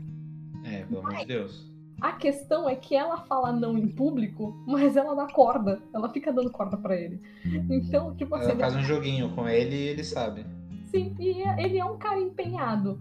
Aí eu fico, pô, que bonitinho, né? O cara mó empenhado, ele fica lá fazendo as graças pra ela, o jeito Sim. que ele sorri pra ela, o jeito que ele olha. Eu adoro que é ele que oficializa o casamento, aí ela dá uma olhada pra ele, tipo, a gente oficializou mesmo? Uhum. tipo, qual é? Agora já foi, né? É. Tipo, agora não dá mais, já foi. Sim, sim. É... Enfim, eu gostava desse cara, eu fiquei chateada que ele morreu. Eu dei essa volta toda pra muito. falar que eu fiquei muito chateada que ele morreu. Sim. É... Mas esse é outro lance que eu gostei na série, que eles já matam metade do elenco no primeiro episódio. só pra todo mundo voltar depois, que é quando ano passado, né? Nossa, sim. É, e aí a gente fica pensando, nossa, mas eu não vi esse cara morrer, e é isso que gera uma, uma confusão na maioria das pessoas, né? Nossa, mas eu não vi Sim. esse cara morrer. Sim, você viu esse cara morrer, ele vai morrer daqui a pouco. Sim. Bom, e aí, né, a Calante. A Calante, ela tem esse problemão, só que assim, como a maioria dos personagens de The Witcher, ela é dual. Então, a, é, ao mesmo tempo que ela é uma figura feminina muito interessante, e que tem umas falas significativas, é, como ela fala, é, como é que é? Eu tô cansada de, de ficar seguindo essas leis feitas por homens, né? Os caprichos masculinos, eu não sei o que, não sei o que lá. É, ao mesmo tempo que ela fala isso, ela também né, dizimou elfo, deu a ordem para dizimar elfo. Então, assim, ela é uma personagem feminina interessante, importante, de atitude, mas cuja posição a gente não concorda que é ir lá e, e ficar fazendo aquele auê dela. É, e eu ainda não tinha, é, eu não tinha reparado isso da primeira vez que, da primeira e da segunda vez que eu assisti a série, porque eu tava ali tão impressionada com a força da figura que é a Calante, que eu confesso que eu não me liguei. Sim. É... Então, eu, eu me permito não gostar da personagem, mas não é no sentido de achar ela uma personagem ruim. Não, pelo não. contrário. Eu acho que esse desgosto pela personagem é justamente o propósito da personagem mesmo. Sim. De ser é, levemente desprezível. Sim. Né? Ao contrário e... do Jessica, que você não gosta de graça. É, não, é, o Jessica não gosta de graça mesmo. Mas eu acho que o lance da Calante é esse, tipo assim, de ser uma personagem feminina, de ser uma personagem é, fora dos estereótipos femininos, né? imersa no ambiente masculino e uhum. longe dos estereótipos também de personagens femininas imersos em ambientes masculinos. Tipo, Sim. Ela tá ali e ela sabe onde ela tá, ela sabe o que é exigido dela e ela Sim. sabe o que ela não quer fazer e o que ela tem que fazer. A gente pode então, traçar um paralelo, a gente pode traçar um paralelo entre a Calante e a Cersei. É, exato. Onde elas têm posturas totalmente diferentes, tipo assim, postura eu quero dizer a maneira de levar a vida, né? A Cersei, que é uma personagem totalmente social e mental, e a Calante, que é uma personagem bastante física e social. É, e, ela, e, e, cara, as duas são mulheres fortes, imersas num ambiente masculino, que, né, graças, é, graças a uma benção de roteiro, não foram transformadas em loucas. Se bem que pra mim a Cersei não é muito normal, mas ela não foi normal é feio, né? De falar, não é normal. É, é muito, muito. Fora de si. Padrão, é. É. Mas é, a Cersei precisava de. Sim. Sim. É. Mas de qualquer forma, elas estão lá sobrevivendo dentro daquele meio masculino, né? Cada uma a seu jeito. Sim. A Cersei jamais conseguiria viver como a Calante e a Calante jamais conseguiria viver como a Cersei. E por coincidência, as duas são leoas, né? São, são. Olha a leoa de Sintra, é, pois é. E aí chega, né, esse momento, e a Calante também é meio pau no cu no, no noivado da, da paveta, né? E não, não é Muito. só. Então, não é só pelo Lorde Ouriço. É porque antes, quando o papo tava rolando ali na mesa, é, a Calante tava assim, casa com qualquer um, tipo, casa com o que eu tô mandando e depois você tem qualquer um que você quiser. Mas, porra, a menina Sim. não quer ter qualquer um que ela quiser, ela quer casar com o bonitinho que ela escolher, que não era tão bonito assim, mas não é problema dela. Sim. A maquiagem é bem feita, então vamos. É, ele tava, tava, tava boa mesmo. Ao contrário. Mas, pô, sabe o que eu tava pensando? Eu tava pensando muito nesse lance, tipo assim, hoje a gente olha, né, pra trás e pensa assim, nossa, que machismo, absurdo, né? Uhum. Você fazer um casamento arranjado e sempre quem se ferra é a mulher, porque o homem acaba sempre se dando bem, porque ele Sim. vai provavelmente ter né, uma princesa jovem, é, na ficção a maioria dela sempre é bonita, né? Que na vida uhum. real eu imagino que todas elas sejam feias, porque vamos falar a real, né? A galera na Europa era bem. Né? Nada contra os europeus aí, imagino que tenha gente bonita na Europa, mas vamos combinar. Ah, Enfim. Vou... Gente bonita na Europa, eu vou falar do Tom Hiddleston. É, então. Mas assim, é... vamos, vamos combinar que se a, a Paveta tivesse casado direito, né? Casado com quem tinham falado para casar, Sintra não tinha perdido a batalha. E a partir daí a gente tem a Siri.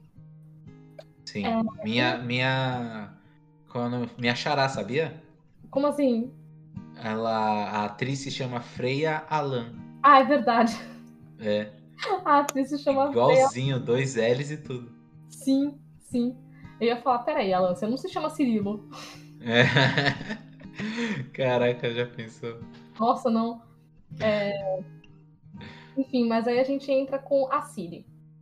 E eu gosto da Siri porque ela é uma personagem que, assim, nesse momento, ela está em construção e nesse momento, nos livros, ela era uma criança pequena, de aproximadamente seis anos, sete, por aí.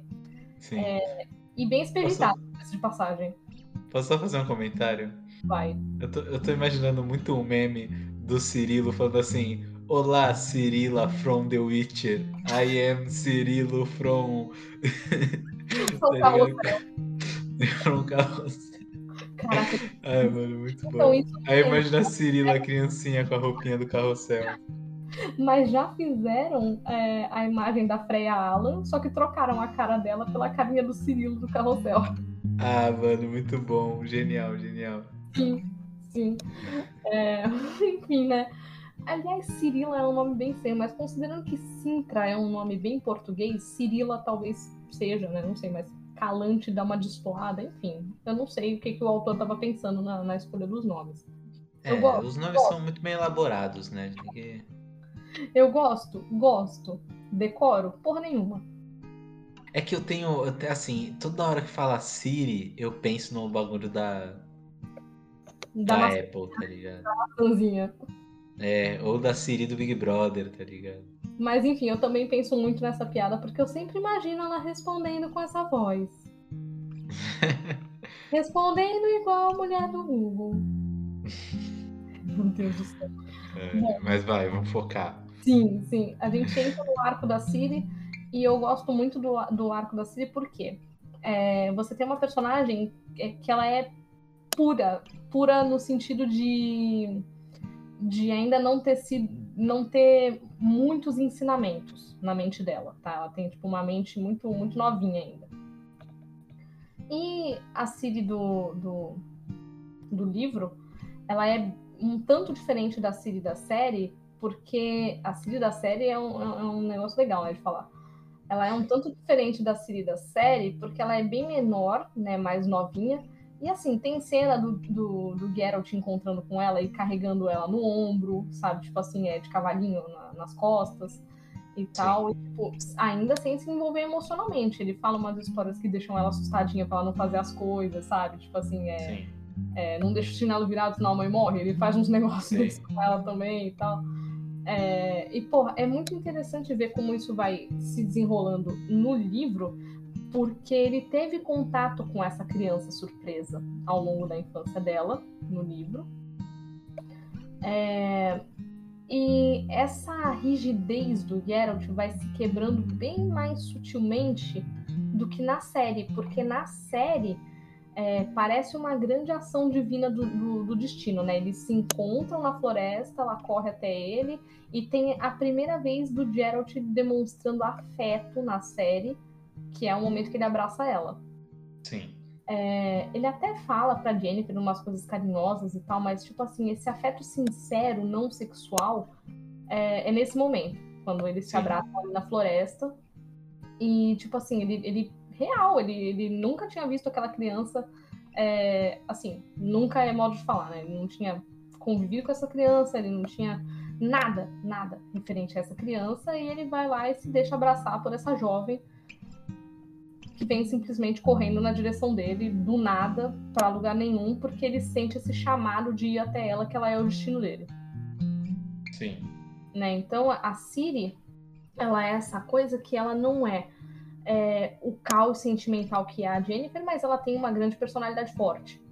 Ela não é essa dureza que é o, o Geralt, mas ela sabe que ela tem um destino e que ela tem tarefas, ela tem um senso de responsabilidade importante.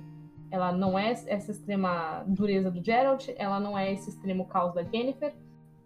E tem outros aspectos muito duais da Ciri, que também, como Loki, a Ciri também é bissexual nos livros. É, sim, sim. Nos livros, na, na, no jogo, acho que tem como ser também, eu não tenho certeza, porque tem momentos que você joga com a Ciri. Sim. É, eu lembro de ter uma relação com um rapaz, não lembro de moça no The Witcher 3, pelo menos. Foi o único que eu joguei, eu não joguei os outros dois. É, então ela, ela tem é, a dualidade de caos e ordem, de né, também da, da orientação sexual que ela tem, é, de querer fazer escolhas e também ter é, esse medo de machucar os outros de ficar ponderando, né, se a escolha que ela fez foi a adequada, mas ela também tem essa coisa de se jogar na escolha que ela fez. Então a Ciri, ela não tá tão jogada aos extremos como estão é, Geralt e Yennefer. E como você pode imaginar no final da primeira temporada, eles até vão assumir essas, essa postura meio parental com ela, sabe? Sim. É, era. Uh eu ficava me perguntando se esses três personagens se encontrariam, né? Eu sabia que a Siri encontraria o Geralt em algum momento. Não sabia se na primeira temporada, mas agora que eles se encontraram, Sim. eu fico me perguntando se os três vão se encontrar e como vai ser o relacionamento dos três. Lindo. E principalmente ela sendo meio que esse meio, né? Esse entre os dois mundos. Sim. Da personalidade dos dois. Sim, tem uns diálogos no, no The Witcher, né, no, no jogo, né, no, no Wild Hunt, que cara, a, a, Jennifer ela se comporta demais que nem a mãe, o Geralt se comporta demais que nem o pai, e eles não são necessariamente um casal no Wild Hunt, no meu eles não se tornaram Sim. um casal. É, eles não são necessariamente um casal, eles não são os pais biológicos da garota, eles não criaram a garota assim é, o tempo todo, tá? Porque o Geralt fica Sim. com ela com ela de pequena. A Yennefer também, também aparece, mas a Yennefer, por exemplo, nunca foi a Kaer Morhen. O, o Vizimir fala sobre isso no jogo, né? No momento que o, o Geralt ele tem um sonho com a Yennefer, ele fala, ah, tava em Kaer Morhen. Ele, caramba, a, a, a Yennefer nunca veio pra Kaer Morhen. E, e isso acontece e tal. Então eles vão acabar se relacionando fora de Kaer Morhen, acredito eu, se a série não tiver mexido nisso na segunda temporada, por exemplo. Tá. Tá? E aí a gente tem é, meio que para finalizar esse, essa linha do tempo, já saiu o trailer da segunda temporada, acho que foi faz umas duas semanas. Sim, é, eu assisti, incrível. Eu também achei muito bonito. Eu gostei do que fizeram em, em, questão de caracterização da Ciri, por exemplo, que deram uma quebrada naquela cor da, da sobrancelha, por exemplo. E no Geralt também deram uma, uma tem uma diferença na sobrancelha. Eu não sei se quebraram a cor da sobrancelha que estava antes ou se clarearam um pouco mais. Eu não tenho certeza. Uhum. Ah, ah, não reparei nas sobrancelhas. Não era um Game of Thrones também. o Game of Thrones é o rei das sobrancelhas, né? Sim. Então, mas a da Siri eu achei que, assim, tem momentos que, tá, que ela parece muito boa e tem momentos que eu achei escura demais. Talvez seja a iluminação da cena. Não sei. Uhum. É, e se tu reparar os olhos, a Siri tá ficando com os olhos turquesa tá? Que é, é o tá. que ela tem no jogo. Tá. É, eu, eu, sei que os três têm tons nos olhos que são bem marcantes, né? Sim. Ah, tinha algumas cenas da Jennifer que eu sentia falta daquele roxo mais vivo. Sim. Que eu acho que se estivesse mais vivo seria mais impactante. Sim, mas, mas eu, eu gosto dos... perfeito. Tipo assim, o da Jennifer você, você não consegue ver meio que a, as bordas da lente, né? Mas do, os do Henry Cavill dá, dá pra ver, mas não me incomoda. Que eles usam lente, né? Eu achava que era computador. Eu achava que eles mudavam. Não, que dava eles... pra fazer também, né? Galera. tem, tem como, mas dá um trampo. É. Sim. O que der pra, pra usar de lente, eles vão acabar usando de lente. Sim. Aliás, foi o que aconteceu com a Clark em Game of Thrones. Né? Ela foi usar a lente, não se adaptou, o olho ficava irritado e ninguém fez a computação gráfica em cima daquilo. Daenerys de olho azul. É. Qual a cor dos olhos da Daenerys? Violeta. No livro. Violeta? Uhum. Nossa, isso é incrível. Ia. Caraca, ia. os caras não fizeram. Sim. É... Então é isso. A gente tem uma linha do tempo que começa com a Jennifer, que tem a, a, infância dela sofrendo bullying e sendo convencida de que ela não vale nada. Aí ela fica com essa com essa auto-rejeição que ela cresce com isso e ela fica querendo é, agradar os outros, né? Ela consegue poder e isso não é o suficiente, então ela quer tudo. Aliás, né, a frase do eu quero tudo deixa evidente que ela voltaria nas escolhas que ela fez e faria a escolha inversa para ver o que aconteceu, né? Porque ela quer tudo. Sim. É, aí ela encontra o Geralt em algum momento do, do caminho dela. É, o Geralt resolve manipular o destino dela, logo depois de ter manipulado o destino da, da Ciri sem saber. É, a gente vai formando essa trança de, de enredos. De consequências sim de ações e consequências e, e etc e tal, para no final a gente ter é, uma Jennifer se a gente, que a gente não sabe se está viva ou morta, mas que a gente já viu no trailer que está viva, sim. e uma garotinha com, com um cara estranho, fortão e sem muito, muita expressão de sentimento no meio da floresta. Sim. É, atrelado a isso, acho que a gente mencionou bastante personagem secundário aqui. É, e eu tem mais um que eu gostaria de falar, que é o Três Gralhas, que é o dragão feio daquele episódio que eu, que eu achei que ficou estranho. Isso, que eu queria falar sobre ele também, porque ele é importante. Sim. É, o Três Gralhas, ele é um personagem que, para mim, ele já é incrível desde o momento que ele aparece, porque ele tem duas guarda-costas, né? Que são a Thea e a Bea. São é, demais. Sim, eu gosto muito delas. E... A véia e o Yachá. Caraca, fomos longe, fomos longe. Mas que são duas personagens que fizeram os nerds, os nerd padrão chorar. É, eu gosto muito da representação do, do Três Gralhas, porque ele já chega com essas duas seguranças que são é, guarda-costas, né? Que são mulheres. É, e que são e que quebraram a expectativa do nerd, continuaram sendo lindas e fiéis à descrição do livro para mim. É... Sim. E aí ele chega e ele é assim. E aí ele vem com frases de, de sabedoria, de tipo assim, ah, é, não é não é sempre que eu tenho que eu tenho primeiras vezes e essa é a primeira vez que eu vou jantar com Geralt de Rivia.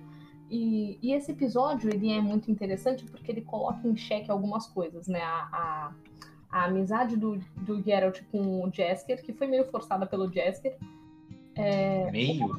É. Meio tu tá, tá ajudando, né? Tá dando uma ajudinha pra ele. Tadinho. É... O relacionamento do Geralt com a Jennifer, ele também sofre uma alta e uma baixa muito grande nesse episódio. Sim. É... que mais? O grupo em si, né, que reage de maneiras diferentes a, ao rolê do dragão. E eu tenho, tenho, que falar também sobre esse episódio que eu fiquei muito chateada quando mataram aquele bichinho lá no mato. Ah, aquele cuzão lá do Paladino. Exatamente, eu odeio Paladino tinha um bichinho com, com uns olhão muito bonitinho lá no mato. Eu fiquei muito sentida quando mataram. É. Bonitinho que tá olhando de longe, né? Porque se tu vê um desse, tá no mato ali, fazendo xixi, aparece esse bicho, mano. Não, ou eu... matou ou corro, velho. Então, corre. É. Poxa, deixa o bichinho lá bonitinho. Mas você mencionou que tinha mais coisas para falar sobre Três Gralhas. Volta lá. Sim. Então, o, o, lance dos três, do Três Gralhas é que ele aparece, ele acaba aparecendo num flashback do Gerald. Eita é. porra, é? É. Tu não viu? Não lembro. No último episódio. Quando ele tá na carroça indo encontrar a. Quando mostra o flashback da infância do, do, do Gerald, tá ele, a suposta mãe dele, né? Que é a mãe hum. dele e o, o dragão, o Três Gralhas. Tu jura? Eu não lembro. Sim. Caralho. Sim, ele aparece no. Ele tá tipo num celeiro, um, um... tá dentro da casa. E ele fala com o Gerald. Aí eu não sei se realmente faz parte. Que é, o, que é o Três Gralhas. É um dragão e ele tá pequenininho. Ele tá, tá mini. Ah, ele tá como dragão. É, ele é um dragão dourado, pequeno. Então, eu não lembro, porque assim, eu estou reassistindo a terceira vez. É outra, outra obra de ficção que eu fui reconsumir antes do episódio e eu não terminei, ficou faltando dois episódios. Então eu não lembro de, desse flashback. Mas se você tá falando, eu acredito. E eu vou olhar de novo, porque pode ser brisa do, do Geralt misturando o, o tempo na cabeça dele, ou não. E é, então, porque isso acontece, né? Ele, ele, ele coloca personagens do futuro, da, do presente dele, Uhum. né? No, meio que no passado. Ele vê que nem aparece a, a menina que morreu lá, qual é o nome dela? Renfrey. A Renfrey aparece. Mas nessa cena eu tenho 100% de certeza que é um flashback do passado dele com a mãe e ele tá lá, o, o Dragão Dourado. Ok, se você tem 100% de certeza, eu não vou. Não vou Mas, assim, eu, te- eu tenho 100% de certeza com medo de estar errado, entendeu? Mas. Eu Olha sei porque eu assisti hoje, cara. Eu assisti hoje. Ok, ok. Não, então. E. Tá, tem o Três Gralhas, ele aparece no, no, no episódio. E eu acho interessante que tem essa coisa do, do Três Gralhas. Ele era um dragão dourado. Ele era um dragão dourado e ele tava indo pra um, pra um ninho de outro, de outro dragão por outros motivos, que não aquele do, do pessoal que tava em volta. E o livro, eu, eu lembro de estar lendo esse conto e de achar que tinha alguma coisa estranha com esse personagem e não, não saber o que era, e aí no final ele, ele era o dragão, né? Sim. Inclusive eu fiquei muito chateada porque no. Eu, eu não lembro se na série acontece, eu acho que acontece, que ele morre, né? Entre Isso. aspas, e aí ele volta como dragão. Sim. Inclusive, é, esse episódio é um dos. Esse episódio, junto com o episódio da, do noivado, né? Da, Uhum. da. Qual é o nome dela, meu Deus? Paveta. Da Paveta. São episódios que deixam claro pra mim que The Witcher é uma série. Aí eu. é, depois eu vou juntar isso com as minhas considerações finais. Uhum. Mas é, uma das coisas que me agrada em The Witcher tem né, as coisas sobre desenvolvimento dos personagens e tempo que me desagradam um pouco. E tem as coisas que me agradam bastante na série, que é justamente a maneira como eu absorvi a série é que a série se permite ser uma sátira. E quando eu Uhum. digo sátira, eu não digo no sentido negativo, tá? Nem de tirar sarro, nada disso. Mas ele é uma sátira aos tradicionais jogos de RPG. Ele Sim. pega é, é, clássicos momentos de RPG, clássicas con- é, é, configurações de, de, de grupos né, de RPG, é, momentos, as quests do Gerald são quests clássicas de RPG. Então, ele acaba também se entregando ao absurdo. Sim, né? A série se coloca em posições tipo a, a- a- o, o noivado da, da paveta é uma loucura atrás da outra. Sim. E, é- é- e eu imagino muito isso numa roda de RPG. Tipo, tem a Sim. cena que eles estão. eles estão casando. É impressionante isso. Eles estão casando, aí corta a maldição, o cara deixa de ser, né, aquele, aquela, aquele porco, porco espinho, né? Ele deixa de ser. Aí, do nada depois, a paveta vomita. Tipo, você está grávida. Sim, é assim, muita coisa acontecendo. Muita coisa acontecendo. E é muito. Eu imagino tudo que acontece na série, eu imagino muito um narrador falando. E aí ela vomitou na sua frente, sabe qual é? E esse episódio do dragão. A mesa, né? Os jogadores olham pra cara do outro. Caramba, olha o que aconteceu. Não, exatamente, assim, muito. A, a- a- Cara, e é muito que, tipo assim, você imagina que os protagonistas são os players, né? Aí Sim. você tem lá a- a- alguém jogando com a Jennifer e tal. Aí eu imagino muito a pessoa super entusiasmada falando: Meu, eu vou fazer uma super suruba. Vocês não estão entendendo, vai ser um negócio louco. Entendeu? A galera, é- é, é muito a galera jogando um RPG assim. E eu gostei disso, porque me traz essa nostalgia de putz, é uma grande mesa de RPG The Witcher, entendeu? Sim, ele não só é uma grande mesa de RPG, eu vou um pouquinho mais além. Ele é uma grande. é, Eu já usei essa palavra antes, ele é uma grande subversão. Eu tava falando de subversão de contos de fada, mas ele também é uma, é uma subversão do RPG, né? Sim. Porque ele tem é, essa coisa toda que você falou. Ele é a subversão dos. é, a exposição e subversão dos papéis de gênero, que foi o que a gente veio discutindo o, o episódio inteiro. Né? Então ele, ele é uma grande, tipo assim, e se- ele é uma grande fanfic. É, é uma, é uma grande fanfic, uma fanfic bem feita. bem- E é legal que a série trouxe essa identidade, né? Tipo assim, quando você se leva muito a sério, no sentido de ser um Game of Thrones da vida, você acaba perdendo um pouco de identidade. Né?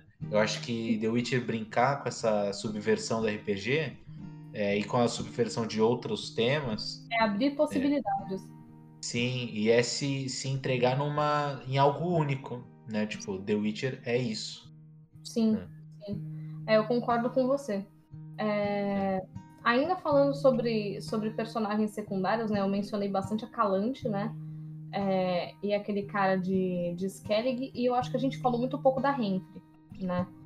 É, a lá do primeiro episódio, eu lembro de ler esse conto e eu ficar muito muito imersa na narrativa que ela estava me contando, não só porque eu percebi que era uma, um, um, paralelo com a Branca de Neve, mas também porque eu queria saber onde é que ela ia chegar, porque era um paralelo bem macabro, né? Ela sofreu é, as violências que ela sofreu, ela sofreu, é, enfim, abusos diversos, tudo porque um, um homem interpretou uma profecia desse jeito sabe? Eu acho que a Renfrey, ela é muito, muito aquele personagem que, que ele é marginalizado, ele é excluído e ele se torna grande e violento e a gente não tira a razão dessa pessoa. Sim. É, o lance da Renfrey é que, como ela apareceu em só um episódio, ela aparece nos, nos... Oi? Ela fica pequena perto da série. Ela fica pequena perto da série, exatamente. Né? Uhum. Ela acaba reaparecendo em alguns momentos, ela meio que assombra o Gerald por um tempo. Uhum. Porque ela, ela é a personagem que marca esse, essa identidade do Gerald de, de não tomar as rédeas né? das, das próprias escolhas, das próprias decisões. É, eu acho que ela é uma personagem que conflita muito com o que é real e o que não é real. É, que uhum. a série também trata disso até certo ponto né? É, e em quem confiar, em quem acreditar. Eu acho que foi um bom começo para a série e eu gostaria muito que ela ainda estivesse viva, né? E não o. E não o Stregobor. É, que é um bosta, meu Deus. Ah, Esse eu não gosto também. É. Caraca, que personagem horroroso. Bom. Sim. Alan, você tem considerações finais? Minhas considerações finais em relação a The Witcher são que, como a gente falou, acho que é uma série que fala sobre controle e eu acho isso muito legal, porque eu falo sobre isso com meu terapeuta às vezes. Às vezes a gente quer estar no controle das situações, uhum. né? E aí, é, olhando no ponto de vista da série, é bacana você identificar essa, que essa, esse struggle, né? Essa luta. Desculpa que eu sou gringo, gente. Mas essa luta é, de personagens fantasiosos que também estão tentando se encontrar numa posição de controle é bastante interessante. E, e, de novo, The Witcher é uma série que subverte o mundo do RPG, que é que torna isso cada vez mais divertido. É, você se imaginar ali numa aventura, numa mesa com seus amigos, é, eu acho que The Witcher tem essa, essa identidade. É, foi uma jornada legal acompanhar a série. Eu gostaria. Eu, a série me fez querer as, ler os livros e jogar o jogo, né? E agora vai ficar tudo mais confuso para mim, porque o jogo é mais para frente, aí eu vou jogar o jogo, eu vou querer saber o que aconteceu antes, vou Sim. ter que ler os livros, né? Mas eu gostei que é um universo bem rico, a gente às vezes fica preso em Senhor dos Anéis, Game of Thrones, essas coisas que já estão mais enraizadas na nossa cultura pop, e tem é, outros mundos tão ricos quanto. Sim. Né? Também tem Nárnia, tem é, Bússola de Ouro, tem esses universos fantásticos que também na literatura que tem um espaço bem grande, mas eu acho que The Witcher agora, principalmente com a série, tem essa, essa, essa chance de dominar a cultura pop também, e eu acho que vale a pena, entendeu?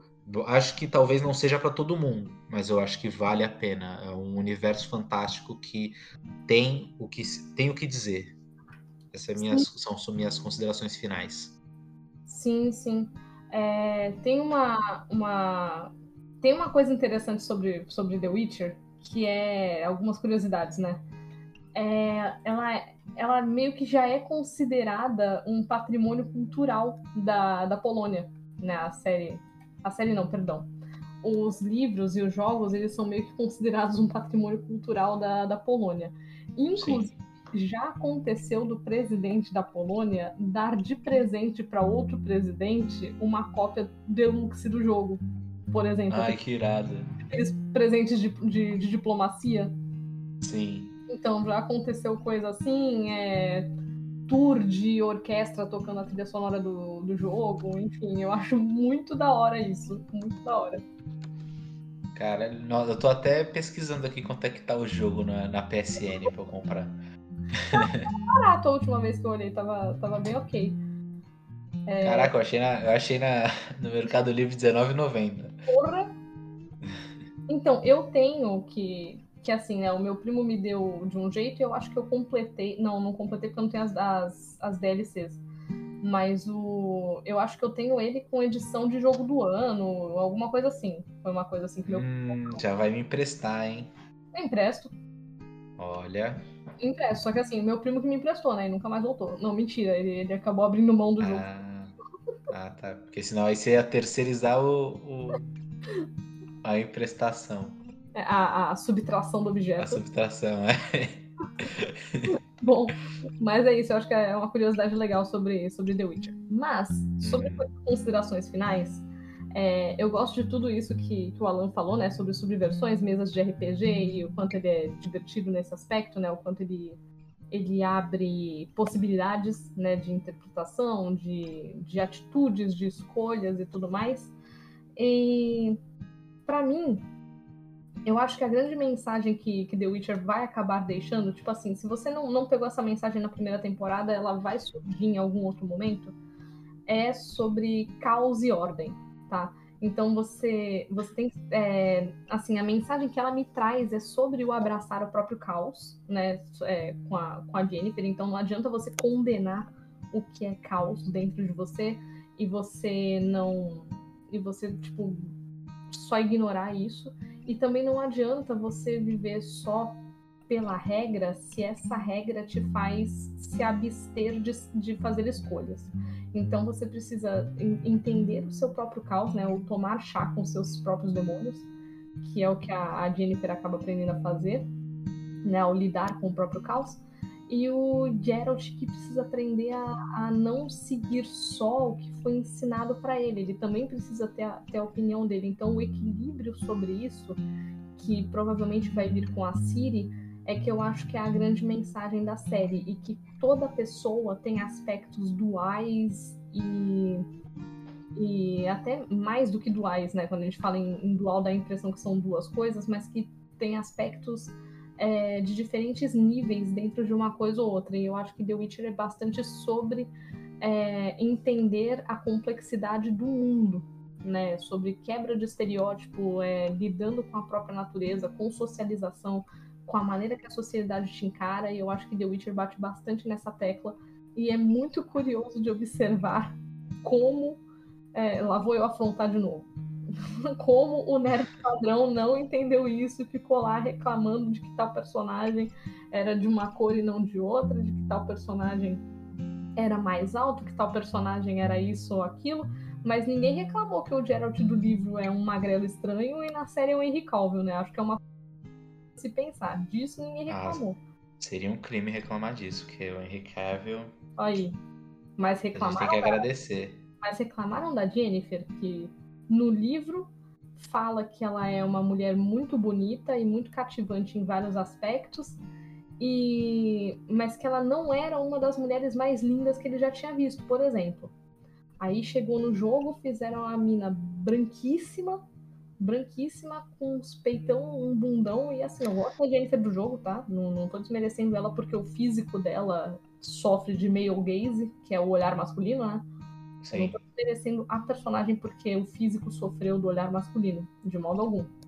Mas aí colocaram ela desse jeito, e aí na série colocaram a Anya Chalotra, que para mim é linda, mas linda. que não é, não é a, branquelinha de bochechinhas rosadas que puseram no jogo. Sim. Né? Então, disso eles reclamaram, mas do Henry Cavill no lugar do velho magrelo não reclamaram. Sim, mas sabe por que isso te incomoda? Hum. Me incomoda também, mas sabe por que você é, é, está nessa batalha? Porque hum. você está nas redes sociais e você lê essa galera todos os dias, entendeu? Se você fizesse um detox emocional da internet como eu. Alan, eu não posso fazer isso, eu sou social media, Alan.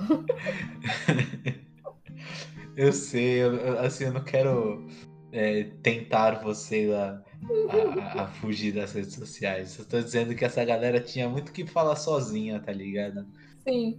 Pô. Então, eu tô num ponto já, eu tô num ponto já que eu tô ignorando, né? Então, sim, assim, sim. talvez isso entre num, num, numa edição, assim, né, pós-episódio, tipo assim, ah, entra nos erros de gravação, sei lá, alguma coisa do tipo.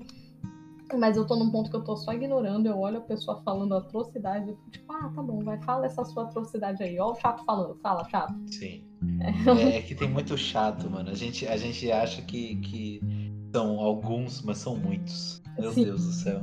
Sim. Eles são muitos. Eles são bem numerosos. Eles são bem numerosos. E, e eu desisti de argumentar com esses caras. Então, se você quer não ter que argumentar com uns caras desses e, com, e conversar sobre as suas obras de ficção favoritas de um ponto de vista que não é o do nerd padrão, cola aqui no Narrativa que é isso que a gente tá fazendo, Por sabe? Favor, estamos aqui, somos um refúgio.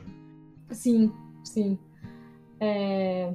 Bom, no mais, eu acho que ao fim de The Witcher a gente pode dizer que viveram subversivos para sempre, né? Viveram em aventuras de. em muitas aventuras subversivas em aventuras de RPG, de RPG subversivas para sempre. Sim. E foram muito E felizes. descontrolados, viveram descontrolados para sempre. Sim, que bagunça essa série, que bagunça. É, bom, para encerrar aqui, eu gostaria de agradecer a todo mundo que teve paciência de ouvir isso até agora. É, gostaria de pedir para que vocês seguissem arroba narratrivia em todas as redes sociais que tem arroba, então no Twitter e no Instagram a gente está como narratrivia. É, a gente está transmitindo as nossas lives semanalmente na TV Pod, tá? Às 11 da noite, né? Por volta desse horário, das 11 à, meia-noite. Pode começar em algum horário parecido assim, depende da programação do canal. Mas na Trivia, além desse episódio que você acabou de ouvir, hoje é dia. Que dia é hoje? Estamos gravando. Estamos gravando na madrugada do dia 29, tá? Então esse episódio provavelmente vai ser lançado no dia 31 de julho de 2021, o que significa que no dia 2 de julho de 2021 vai ter uma live comentando este episódio desta. É, deste deste podcast. Então, desse que você acabou de ouvir, dia 2 de julho de 2021, às 11 da noite na TV Pod é, na Twitch, né, twitch.tv barra tvpod, você vai poder conversar com a gente sobre isso que você está ouvindo agora. Se você não quiser também não tem problema, mas se você quiser ir lá assistir também, por favor, você é muito bem-vindo. Ou bem-vinda, ou bem-vinde. Ou bem-vindes. É, tanto faz. A gente aceita todo mundo. Dito isso, Alan sem redes sociais, eu com arroba... Sem redes sociais. Underline em comum, posso ser encontrada. E conforme eu mencionei, eu também faço trabalhos de, de social media, então manda DM. Manda, DM, manda jobs. Manda jobs, manda jobs. Muito obrigada mais uma vez para você que assistiu. Um beijo e até semana que vem com o episódio 3. Até mais. Até mais.